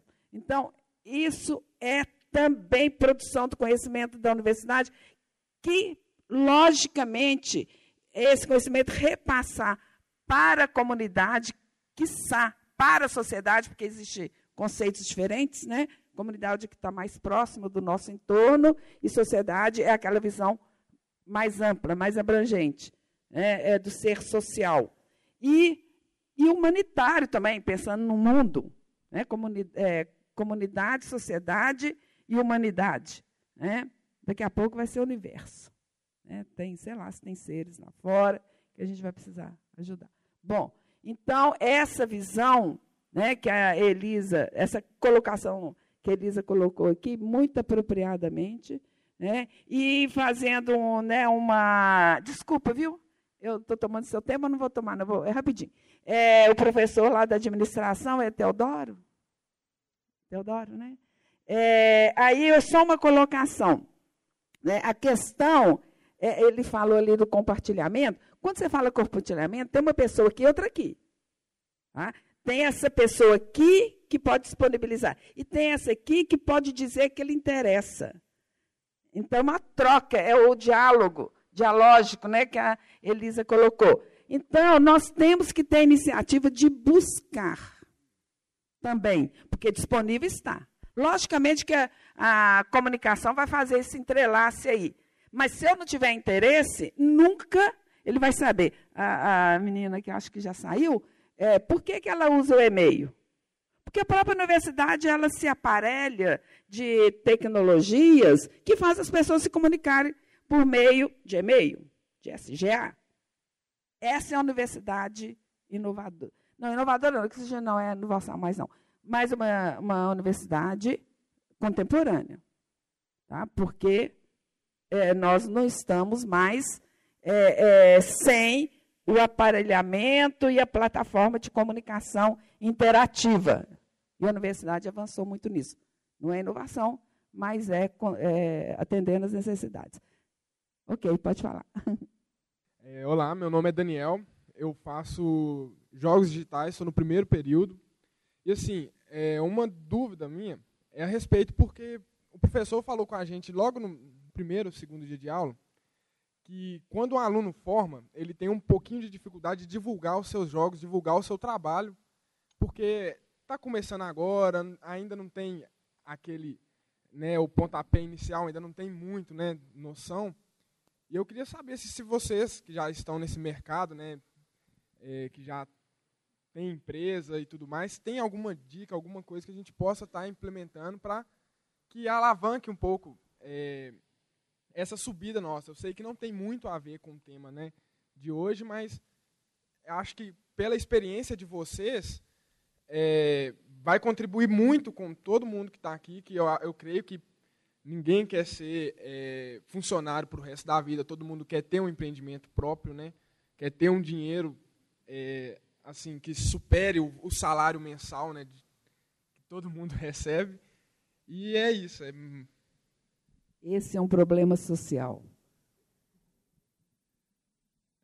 Bom, é, o que eu posso, a princípio, te dizer é que isso, até as empresas que a gente tem no Brasil, a área de jogos no Brasil, ela, ela começou a crescer mesmo a partir de 2000, começou alguma coisa a partir de 2005 e cresceu mesmo a partir de 2010. Então, nós temos, eu diria que nós somos adolescentes ainda, nós somos uma indústria totalmente adolescente e é algo, essa parte de divulgação é algo que todas as empresas ainda estão aprendendo. Por que disso? A gente vive hoje um, um modelo de divulgação baseado em, em, investimentos muito grandes. Então você vê grandes empresas investem milhões em divulgação. E isso não é viável para uma empresa que está começando. Nenhuma startup tem condição de investir tanto dinheiro em marketing e, e achar que isso vai ter resultado. Qual que é o caminho que está todo mundo seguindo? É aquele caminho de criar uma comunidade em volta do seu projeto. Então, bem antes do lançamento, você é, procura blogs, procura canais, canais de divulgação no YouTube, pessoas que podem servir como é, âncoras, tá?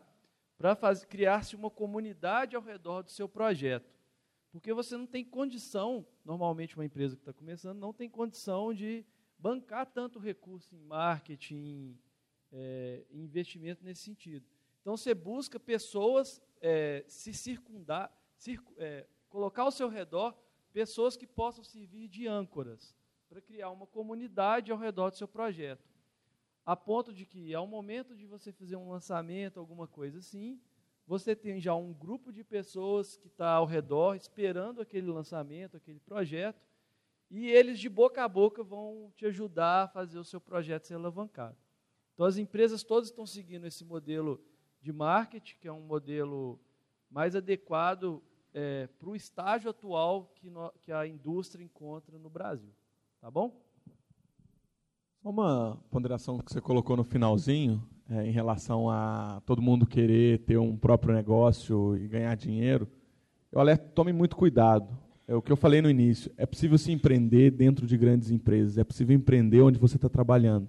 E não despreze isso com facilidade, porque jogando para o lado de cá, não está fácil, não é fácil e o resultado pode ser muito longo. Tá? É, então, eu, eu, vejo muitos amigos, ah, eu quero abrir um próprio negócio. Ok, vai fundo, se você tem uma ideia, se você acredita, já fez um estudo por longo disso, mas tome cuidado. Muita gente tem a ideia de que é um mundo de maravilhas, que investidor investe em qualquer coisa, mas não. É, investidor investe e cobra muito diferente do que a cobrança de um chefe. E muitas vezes você consegue crescer muito mais empreendendo dentro da, da, de uma empresa, ajudando aquela empresa a melhorar, do que criando um próprio negócio. Então, assim, não indo contra o que nós estamos falando aqui de, de novos negócios, mas justamente de pensar bem, estruturar bem antes de dar um passo desse, tá? Porque pode ser fatal, inclusive, para o seu próprio emprego, tá? Vale pensar bastante. Empreendedor tem chefe, chama cliente.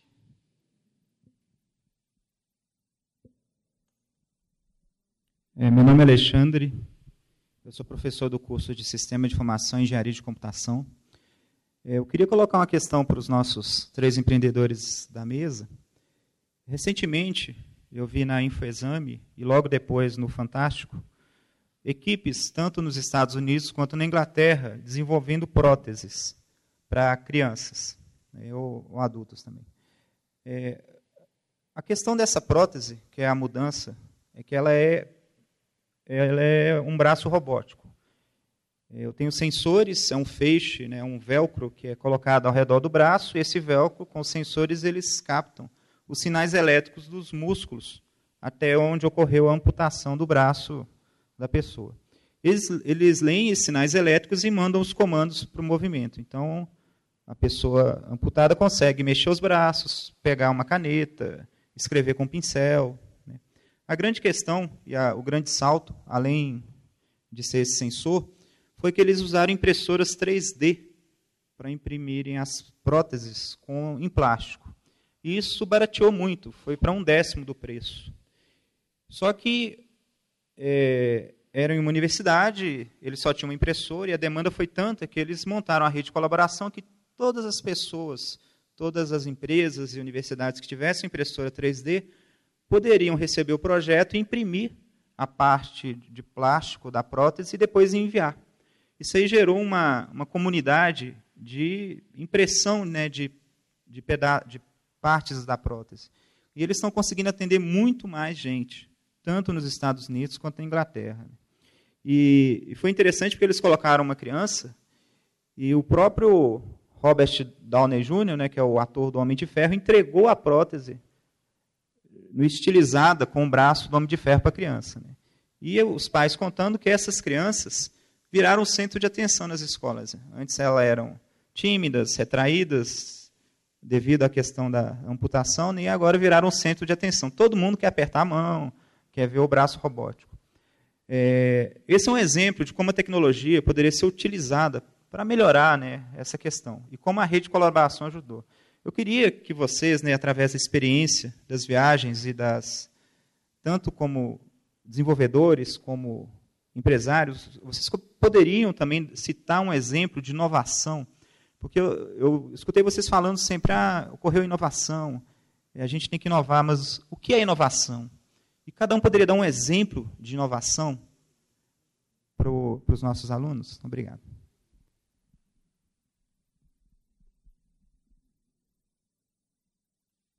É, então vou começar de trás para frente, tá? Sobre a parte de inovação.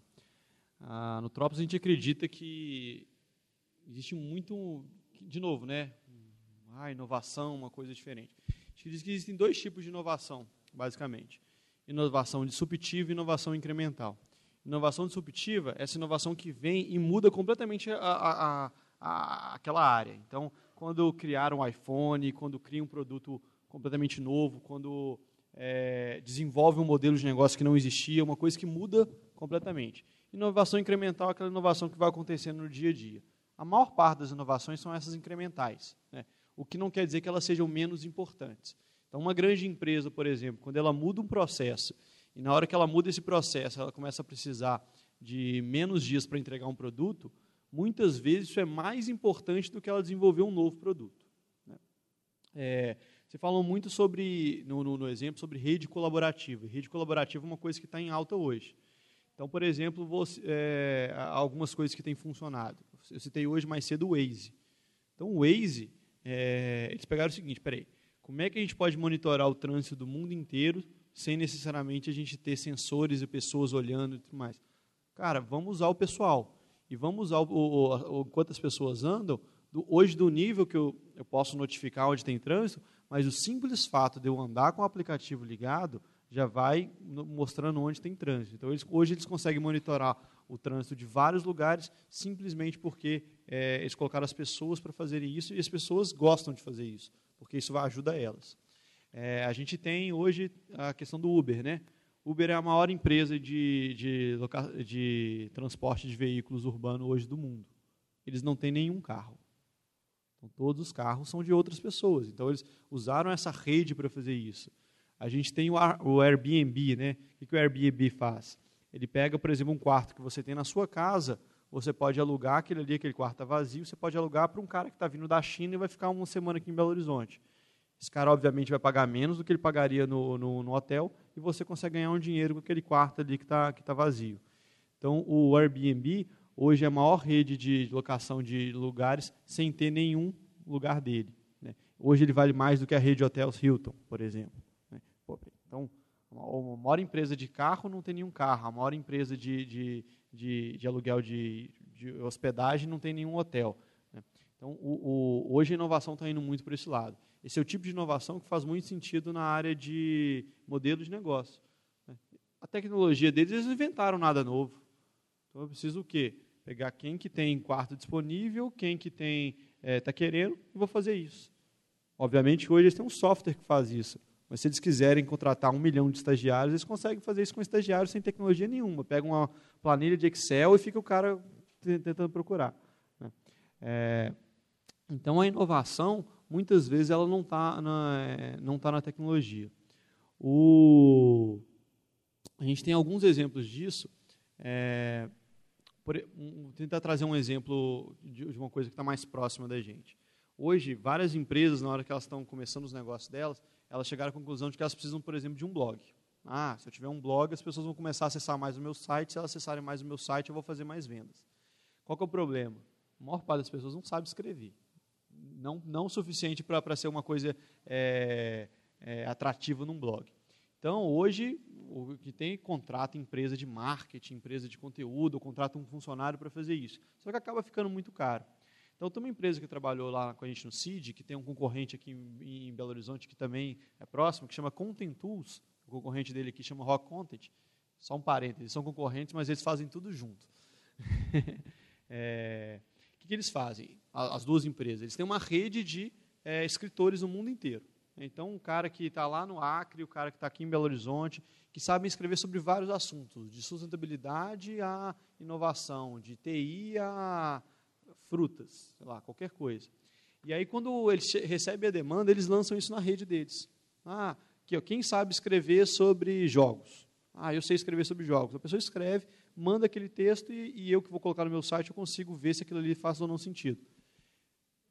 De novo, assim, é, o que, que eles inovaram? Eles inovaram em pensar no, no, no, no, modelo de negócio deles como um todo. Né? E isso causa impacto muito grande, porque a gente acaba tendo é, coisa de qualidade. Esses escritores que são freelancers, que não conseguiam emprego, acabavam ficando presos em empresas e, e, ganhando muito pouco, eles conseguem trabalhar por conta própria fazendo isso de qualquer lugar. Cara, um escritor deles pode trabalhar de casa escrevendo, escrevendo texto, seja como trabalho único, seja como no, no horário vago deles. Né? Então, tentar isso um exemplo aí de inovação. É, aproveitando o que ele está comentando e até sendo um pouco contraditório no nosso lado, que a gente está falando que a tecnologia não é simplesmente essencial, mas me agrada muito e eu tenho visto e provavelmente o Pedro pode confirmar isso, empresas que não começam se preocupando demais com a tecnologia, onde ela se preocupa com a resolução do problema, elas tendem a dar mais certo. É, eu estou com um exemplo de uma empresa atendendo ela, que o, a, o, objetivo deles é construir um software que vai analisar a sua conta telefônica de uma maneira completamente inteligente e te, te fornecer informações que hoje você não conseguiria para julgar qual dentre os infinitos planos de operadoras tem no mercado para você atender. E como é que eles fazem isso? Pô, o software é complexo para caramba. Eles vão demorar coisa de, estão demorando coisa de seis a oito meses para fazer o software funcionar. Qual é a melhor forma de testar se isso é útil para o usuário? Os dois sócios entram em contato com a pessoa, conversam com ela sobre o plano, pegam acesso às informações dela, pegam esse plano dela, analisa, não manualmente, já existem softwares que fazem isso, mas os resultados eles fazem, calculam na mão, geram um relatório e envia de volta para as pessoas. Simplesmente para conseguir mostrar para ela que, olha, o que você está me dando, eu consigo gerar um resultado. Isso é interessante para você? Isso tem valor para você? Tem? Ah, tá. Então, daqui a pouquinho eu vou ter um software que vai fazer tudo isso sozinho. Por enquanto, ele até acha que é um software, porque tem uma página, lá ele manda os acessos e recebe um relatório. Por trás, tem duas pessoas que sentam numa mesa todo dia e ficam analisando contas de telefone manualmente, enquanto desenvolvedores estão desenvolvendo por trás. Então, não tenha medo de inovar fazendo. A Zappos, se eu não me engano, começou assim. Ela queria vender sapato na internet. Isso lá nos Estados Unidos. Ela não tinha sequer tecnologia para poder fazer venda, entrega, processo logístico, que é altamente complicado. O que ela fazia? Chegava um pedido para eles no e-mail, eles pegavam, iam na loja, compravam um sapato, iam na casa da pessoa e entregavam. Simplesmente para testar que o modelo de venda pode funcionar via internet. Isso há anos atrás. Hoje isso pode acontecer muito mais rápido. A gente tem a possibilidade de fazer com que a tecnologia se acelere. Então a inovação, obviamente, pode chegar. Um exemplo básico que atende a grande maioria das pessoas, e talvez poucos conhecem, é um Waze é um Waze de, de, de, de transporte público, o Movit. É um aplicativo de, de, onde você consegue acompanhar o status do ônibus. Eu já recebi várias demandas, não, eu quero fazer um aplicativo para acompanhar é, onde o ônibus está e que horas que ele vai chegar, e eu vou vender isso para a BH Trans. Eu já estive pessoalmente dentro da BH Trans, já trabalhei lá, e a BH Trans não vai comprar nem pagar por isso. O que, que os caras fizeram? Simplesmente falaram, olha, a partir de agora, eu não preciso da BH Trans, eu tenho as pessoas que estão dentro dos, dos ônibus. Então eu consigo pedir para essas pessoas me ajudarem a falar em qual ônibus ela está. Eu consigo saber onde aquele ônibus está e falar para a próxima que vai entrar em quanto tempo ele vai chegar naquele lugar. Então, sem precisar do setor público, sem precisar atrapalhar todo o fluxo, ele consegue dar informações precisas para as pessoas, simplesmente com compartilhamento entre uma e outra. Assim como fez, assim como faz o Waze, assim como faz várias outras plataformas. Então a inovação está muito na mudança de processo, em abrir a cabeça, em estar tá disposto a mudar, mesmo que você tenha que ralar e se esforçar ali para conseguir provar que aquilo pode ser funcional. Tá? Acho que é por aí. Posso dar uma ideia inovadora? É, eu dei aula algum tempo, sei lá, dois anos, dois anos e meio em Arcos, na PUC de Arcos, e indo pela estrada, né, eu vi assim, muito anúncio. É, caminhoneiro, é, você precisa de carga de retorno, tem um nome lá que eles dão. É, procure a empresa tal. Né, tipo assim, alguns é, outdoor, etc., que eles iam trocando as informações ali. Né? E aí eu fico pensando que seria um aplicativo legal, né? É, é, desenvolver um aplicativo e saber quem precisa de carga na, por exemplo, tem uma BR que passa dentro de Arcos, que eu esqueci qual que é. Né? A pessoa entrega o produto lá, oxigênio, sei lá, ah, e vai embora para casa. É uma é, sem carga. É um, assim, é um desperdício muito grande. Já existe? não existe ah. só uma, não. Ah, então não é eu, eu, eu conseguiria enumerar pelo menos cinco aqui, no, eh, aqui em Minas que trabalharam com isso. É, ah, pois é. Aí seria né, uma, uma aplicação. Né? Como eu não sou do, do ramo de transporte, de carga, né? aí eu achei que era inovador, porque eu ficava pensando, gente, por que, que não informa né, diretamente para o caminhoneiro, que eles vivem cheios com rádio, né? Eles comunicam por rádio, né? É, então, então, a ideia já não é inovadora. Mas a gente encontra. Deixa eu, deixa eu, deixa eu pegar um gancho no, na, na sua ideia. É, ah, você começou a contar a ideia e ó, eu conheço um, alguém falou assim, ah, eu conheço uma também que faz isso. É, é muito comum que a mesma ideia apareça em vários lugares ao mesmo tempo. Né? Então, o, o, próprio Waze que eu citei, antes do Waze chegar no Brasil, tinha um aplicativo aqui chamado Wabers, que fazia exatamente a mesma coisa. O que, que faz diferença entre uma coisa dar certo e a outra, e outra coisa não? é, a capacidade de execução. Então, ter ideia boa, assim, a gente brinca que ideia hoje é commodity. Então, você pode ter uma ideia fantástica aí. Tem pelo menos uns seis chineses que tiveram a mesma ideia sua. É, a questão é quem que vai conseguir executar isso de uma forma mais rápida, de uma forma mais eficiente, entendendo melhor o cliente. Então, é, voltando até aquele ponto, né, que às vezes a gente tem medo de contar minha ideia. Não, eu tive uma ideia fantástica. Eu já tive muito empreendedor que veio falar comigo assim, ó, eu vou contar a ideia, mas assim, não conta para ninguém que eu estou te contando essa ideia, não, né? Assim, beleza. O cara começava a me contar a ideia, eu falava o nome de umas três outras empresas que estavam falando a mesma coisa, falou assim, ó, pô, dá uma olhada que esse pessoal está fazendo aí, porque talvez você possa pegar alguma inspiração. Então, às vezes, a gente fica muito preso a achar que, é, que, a nossa ideia é fantástica. Nossa ideia não é fantástica. O que ser fantástico é a maneira que a gente vai executar aquilo. Né? E isso é importante para evitar frustrações no meio do caminho. Eu tenho uma ideia. Nosso problema é aproximar a empresa e a comunidade, né? É, vamos dizer, e a universidade deveria ser o intermédio disso aí. Né?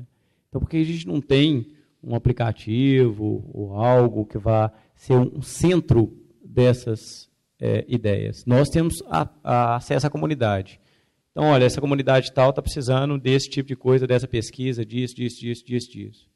A gente faz um pré-projeto, cadastra lá e essas empresas virão para, de repente, né, é, ou até mesmo a empresa cadastra, né, se é uma via de mão dupla, olha, eu preciso de algo que resolva esse problema aqui, que é o meu problema e coisa e tal. Quem dentro da universidade tem interesse em fazer esse projeto? Assim a gente, vamos dizer, reduz essa distância. Aí, pelo menos, com o primeiro passo. Eu tenho outra ideia em cima da sua. É, nós estamos aí com o edital de projetos de extensão para fomento. Né? Aí os, alguns, tem vários professores aí. É uma oportunidade de submeter uma proposta para o edital, o, o edital de extensão da universidade, cujo prazo final é 3 de outubro. Né? Os coordenadores de extensão dos cursos, o próprio Núcleo de Tecnologia e Inovação, a coordenação do Instituto né, de Ciências Exatas O ICEI está à disposição para ajudar né, na, na, elaboração dessa proposta para, para que ela seja factível né, de ser aprovada. Se não aprovada, ou aprovada sem fomento, tem várias alternativas de desenvolvimento usando os recursos do próprio curso. Ah, então, eu, outra ideia. Só colocar aqui, acho que tem alguém né, é, que vai falar. É, só, só, de novo, fazendo um comentário em cima do, do que vocês fizeram. Esse processo que aconteceu aqui, é, geralmente é assim que uma ideia boa surge. Alguém dá uma ideia, alguém complementa aquela ideia, alguém faz uma crítica em cima de um ponto e ela vai mudando. A gente não é, não, a ideia ela não surge assim, não, eureka, a ideia está pronta. Então aquela ideia do professor Pardal de que brilha uma luzinha e aí sai com a ideia, não é assim que ela acontece de verdade. Toda ideia ela nasce como um pedacinho da ideia. E como, como ideia, assim, isso aqui, isso aqui não presta nessa ideia, mas isso aqui é muito bom. Aí outro dá uma ideia que complementa. Isso aí que vai tornando uma boa ideia. Né? Assim, assim que, que, que surgem as ideias. Então, é porque, é, assim, só complementando aqui o que o Carol falou, é o seguinte, é, nós temos vários órgãos de fomento dentro da própria universidade. Só que, normalmente, o órgão né, que vai fomentar isso, FAPEMIG, CAPES, tal, ele não tem a visão da empresa.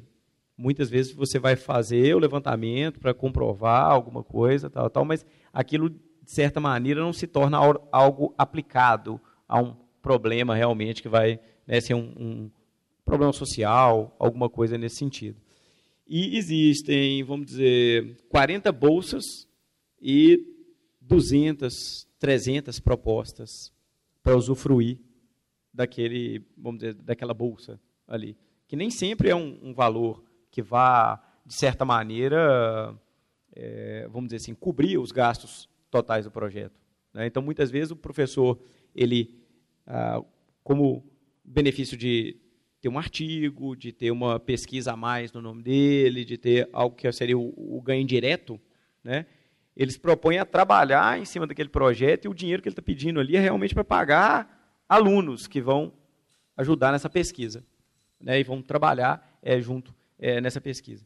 Então, existe muitas ideias que são desperdiçadas, né, que de repente elas poderiam ser é, aproveitadas ou adaptadas pela indústria no sentido de tipo, olha, não, gostei, eu, acho, eu também preciso de algo nesse sentido, só que vamos fazer aplicada para esse viés aqui, você topa, você faz, sim, eu banco, te dou a infraestrutura, né, é, e a gente vai é, montando. Mas existe um, um ponto aí entre as duas, vamos dizer assim, as, do, os, dois modelos de instituição, que é, é, normalmente é o ponto conflitante, que é o ponto, a indústria ela quer investir, mas ela quer garantia de retorno, e se não tiver o retorno, existe uma penalidade, uma multa, alguma coisa.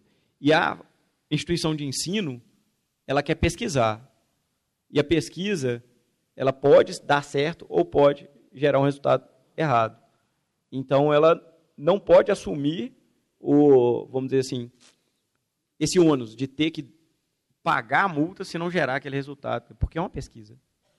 Né? Nem sempre você vai chegar num resultado que é um resultado favorável. E aí eu acho que acaba que isso, de certa maneira, vamos dizer, afasta um pouco as duas, a ponte, né?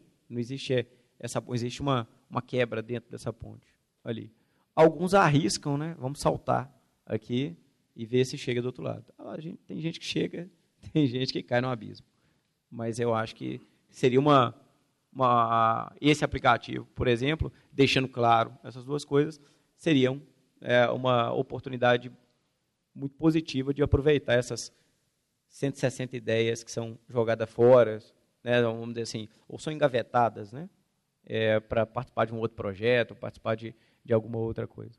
É, então, assim, muito do que se produz aqui dentro pode ser usado lá fora e o contrário também. Muito do que se produz lá fora poderia ser polido aqui dentro, né, porque a gente sabe que muitas vezes o, o mercado trabalha em torno de resultado e a academia trabalha em torno de é, performance, melhor maneira de fazer e alguma coisa é, que seria se reunir podia gerar um melhor produto. É, só para completar também o que o Pedro falou ali, é, eu acho que a pessoa, acredito que a pessoa que tem a ideia, ele tem que saber mais ouvir do que falar. Porque eu acho que a grande dificuldade de nós empreendedores, eu me coloco nesse meio, é de, receber, de conversar com o cliente, conversar com, é, com parceiros e muitas vezes saber reconhecer que alguma coisa não está legal, que precisa ser é, ter mudança. Né? Normalmente você começa com a ideia é, em A e termina com ela em Z. A variação é muito grande. E você precisa, para alcançar esse, esse ponto, que é o ponto que vai ter resultado, você precisa muitas vezes aceitar críticas, entender que a sua ideia é brilhante, a minha ideia é brilhante para mim. Mas será que ela é brilhante para o mundo, para a sociedade? E aí é, tá o ponto que muitos empreendedores às vezes erram de não querer ouvir é, a sociedade, ouvir os clientes para encontrar a solução adequada. E muitas vezes eles ficam presos no seu erro e a, o seu negócio não anda. Então, eu diria que o empreendedor quer ter uma ideia, quer alavancar uma empresa, uma startup, ele precisa ter a consciência que ele vai mais ouvir, e muitas vezes vai ouvir críticas, e vai ouvir críticas que ele não vai gostar de ouvir, porque é isso que acontece de verdade. Aconteceu comigo, provavelmente acontece com todos os empreendedores. É, abrir essa mente que você precisa mais ouvir do que falar. E aí, a partir desse ouvir, você vai conseguir criar soluções que adequam às necessidades da sociedade. Só um complemento do que você tinha comentado em relação ao risco aí entre a empresa e a academia. Eu acho que, na verdade, nem está muito no risco da pesquisa, mas no contrário, no direito. No final, vendendo, quem vai ter direito a mais? E aí que a briga acontece. Que a empresa quer vender para ter lucro, mas a academia, obviamente, quer ter o direito daquilo e, e, e, e, quer retornar, quer que aquilo retorne em alguma coisa financeira também. E talvez aí o grande ponto. As empresas estão dispostas, estão buscando é, é, pesquisa e inovação. A grande rixa vai ficar, infelizmente, no, de quem vai ficar o direito de venda, quem vai vender, quem tem direito mais ou menos em cima desse, dessa produção ou não. Eu acho que o grande impasse está ali. É, ô Arthur, eu estou na mesa, vou falar antes de você. Pode? É, eu estava assim, pensando na questão da ideia, aí contar um caso. Né? Há cerca de um tempo atrás, não sei que tempo não, não vou falar quanto tempo não. Saiu uma reportagem nessas revistas Infizame, etc. Né? E eu não guardei a reportagem, pena, mas memorizei. Sobre um processo de seleção na Microsoft, lá no Vale do Silício. Né? Aí concorreram jovens do mundo inteiro. Aí foi funilando, funilando, chegaram a 100 candidatos. Né? E eles tinham, eles foram hospedados lá na Microsoft, etc., durante um mês para se prepararem. Então lá eles não tinham aula de nada. Eles ficavam soltos, passeando, fazendo o que quisesse, jogando joguinhos. Nem não tinha nem, acho que joguinho digital, não tinha nada, não. É, toque-toque, né? Como chama aquele negócio, não sei o quê, parará, totó. Bom, aí chegou o, dia, o, grande dia. Um auditório lá, todo mundo tremendo igual vara verde. Gente, não estudamos, etc. Né? Aí teve três perguntas. Primeira, por que, que o bueiro é redondo?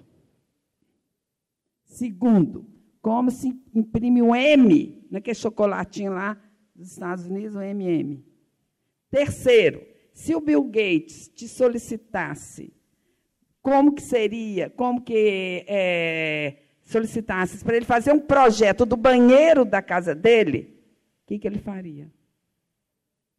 Aí vem na questão de você entender o cliente, né, nessa última parte. A outra, cada um vai pensando aí depois, porque tem respostas inúmeras. O que ganhou, o que né, teve, logicamente, eram dez vagas, alguma coisa assim, foram as, as respostas que tinham maior lógica. Não necessária uma explicação técnica do tamanho do bueiro, porque redondo a gente até sabe por que, que é, né? mas tinha que ter uma lógica. Ou seja, exigindo do indivíduo né, que ele pensasse, desenvolvesse o raciocínio lógico, é, é, acrescentasse a cognição e o seu saber anterior, né, e tivesse a visão de quem, do produto lá, ou de quem está solicitando. Isso é fundamental. E eu vou aproveitar antes de você, senão não, não vou ter eh, espaço para fala. Né? Eu queria falar, o Pedro falou uma coisa legal demais, né? e que eu queria colocar aqui, a questão dos tipos de problemas. Eu vou aproveitar isso até para orientar meus alunos em, em monografia, se você me permitir, porque eu vou, eu vou, estar, eu vou te citar sempre. Tá? Vou, é, respeita. Pode citar o autor, que é Steve Blank. Ah, depois você vai me dar. Ótimo, né? A gente vai respeitar isso. Que existe o problema em potencial, né? você usou até outro termo. É, existe o problema latente. Latente. Passivo, ativo e problema de divisão. É, esse divisão que seria aquele factível. Né? É, o divisão é aquele que existe, o cara sabe que existe, Existe. ele já tentou resolver e está insatisfeito com a solução. É, ótimo. Eu queria só destacar isso aqui, que a gente sempre está aprendendo muito. tá? Bom, aí, Arthur, te libero. Pode, Arthur? Pode falar, claro. É, só completando aquela questão da integração da universidade com a empresa, que ele também falou, é, eu tenho até um exemplo lá na empresa mesmo. Eu tenho um projeto que começou, a gente começou a pesquisa na UFMG e ela tem, tá- tem sequência e eu tenho parceria com a UFMG nessa pesquisa. Então, a questão de contrato, de royalty, eu acho que esse é o menor dos problemas. Qual que é o maior dos problemas? É, o mundo dos negócios ele trabalha muito com prazos, com tempos muito rígidos, fechados, gaps de tempos. E muitas vezes a universidade ela não trabalha dessa forma. A universidade ela está muito, é, ela tem, ela tem um dinamismo muito grande entre e sai aluno. Cada aluno tem uma, um- uma ideologia de pesquisa totalmente diferente. Então, é, entrou um aluno novo de mestrado, por exemplo, o cara quer pesquisar um negócio que é novo e muitas vezes não tem sequência nos projetos. Então, daí volta naquela, naquela discussão que eu pus lá atrás, que a gente segue um caminho de, de não dar sequência em pesquisas e criar tecnologias de ponta, que é uma coisa que acontece muito lá fora. E aqui no Brasil a gente tem essa dificuldade. Esse tem sido uma- um problema que eu tenho tido nesse projeto, é um projeto em parceria da Sunland com o DCC da UFMG, mas essa dificuldade de seguir com a pesquisa, de ela paralisa, ela volta, ela, esse é um problema que eu, a princípio, ainda não consigo achar uma solução, para te dizer a verdade. É um problema que existe, você pode fazer uma parceria, é, e eu não sei como resolver. Na minha avaliação, eu, eu acredito que as pesquisas, é, a solução seria que as pesquisas na universidade elas tivessem maior proce- procedência e não ser uma coisa fixa com o objetivo de gerar artigo, do, é, de tirar diploma. Eu acho que é, esse modelo é um modelo que não está sendo útil para desenvolvimento de tecnologias de ponta no Brasil. Então, é, foi, foi esse ponto que eu levantei lá atrás. Eu queria completar mostrando esse exemplo que a gente tem em parceria lá com a FMG. Com- Deixa eu dar um pitaco aqui também. Eu tive uma experiência há muitos anos. Eu, eu, durante a minha graduação, eu acompanhei um trabalho de, de uma dissertação de mestrado, que era o desenvolvimento de uma nova tecnologia na área de engenharia elétrica e eletrônica. Eu terminei minha graduação, fui trabalhar numa empresa. Eh, Essa, essa empresa me mandou para, até no caso, para São Luís do Maranhão, para fazer a implantação de uma fábrica de alumínio. E chegando lá, eu estava usando um equipamento que simplesmente não funcionava. Era equipamento até produzido no Brasil com tecnologia estrangeira, era uma subsidiária de uma, de uma, de uma fábrica estrangeira, e a gente via que não ia dar certo o negócio. Aí eu levantei essa questão, falei assim, olha, eu trabalhei num projeto que resolveria todo esse problema, está engavetado dentro da universidade, e o pessoal falou assim, não, tudo bem, até o dono da empresa onde eu trabalhava topou bancar essa história, e voltei de São Luís, fiz várias reuniões com o pessoal, e simplesmente a gente tinha solução, tinha uma empresa que estava disposta a bancar a produção daquilo que estava na gaveta, e nada aconteceu. Por quê? Porque a burocracia era tamanha para tirar aquilo da gaveta, e que a ideia morreu. Bom, claro que essa ideia, como, como se diz, o tempo inteiro tem alguém pensando nisso. Né? Então alguém pegou, não a ideia e a forma como foi proposta e executada naquela dissertação de mestrado, mas rapidamente aquilo virou um produto que suplantou o que existia no mercado, tanto no Brasil quanto fora, e a coisa avançou. Mas essa, essa dificuldade, essa limitação do trato, é, vamos colocar, burocrático, né, para resolver essas questões da universidade, é trágico. Né?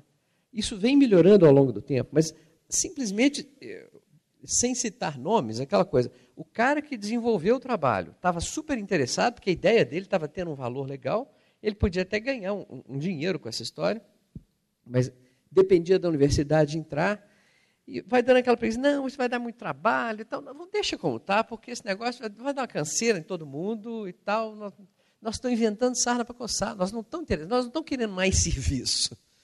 Entendeu? Então, assim, tem esse, essa morosidade que aconteceu. Acho que hoje mudou muito, mas sempre existiu isso. Ainda tem uma, uma dificuldade grande de fazer as pessoas se mexerem, né, para sair do foco delas, que é do ensino, para participar de uma coisa que vai, vai mexer com a sociedade, que vai, vai, vai alavancar tudo isso.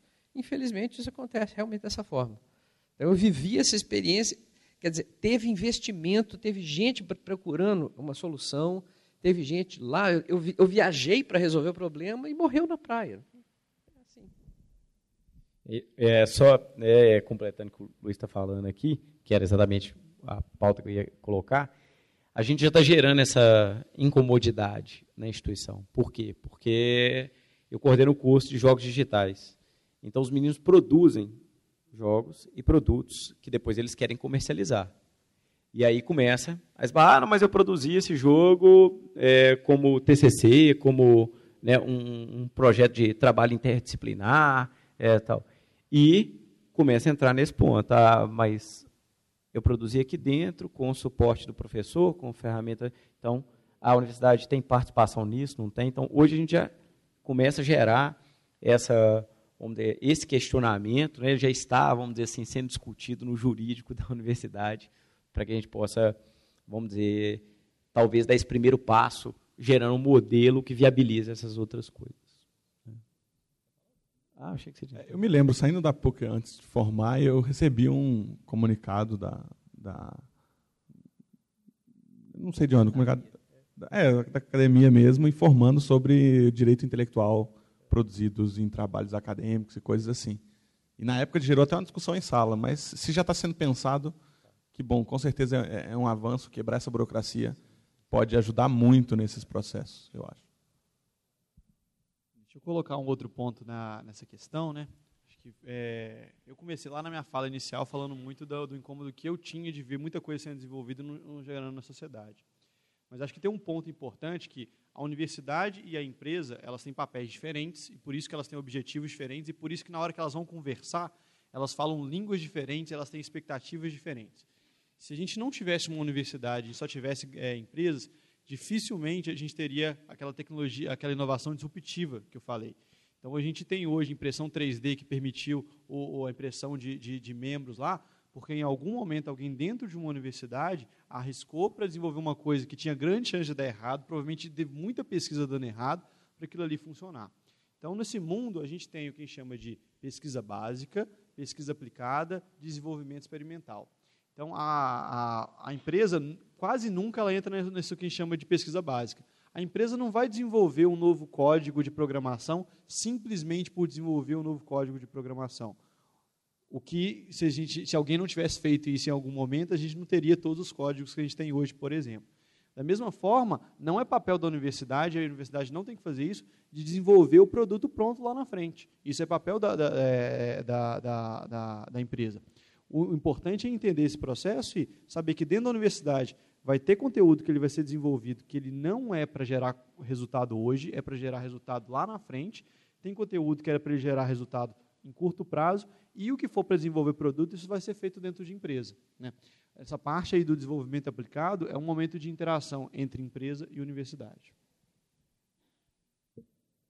Bom, gente, é, estamos chegando aqui ao fim, não é isso, Alexandre? Do nosso. Alguém tem mais alguma pergunta, algum questionamento?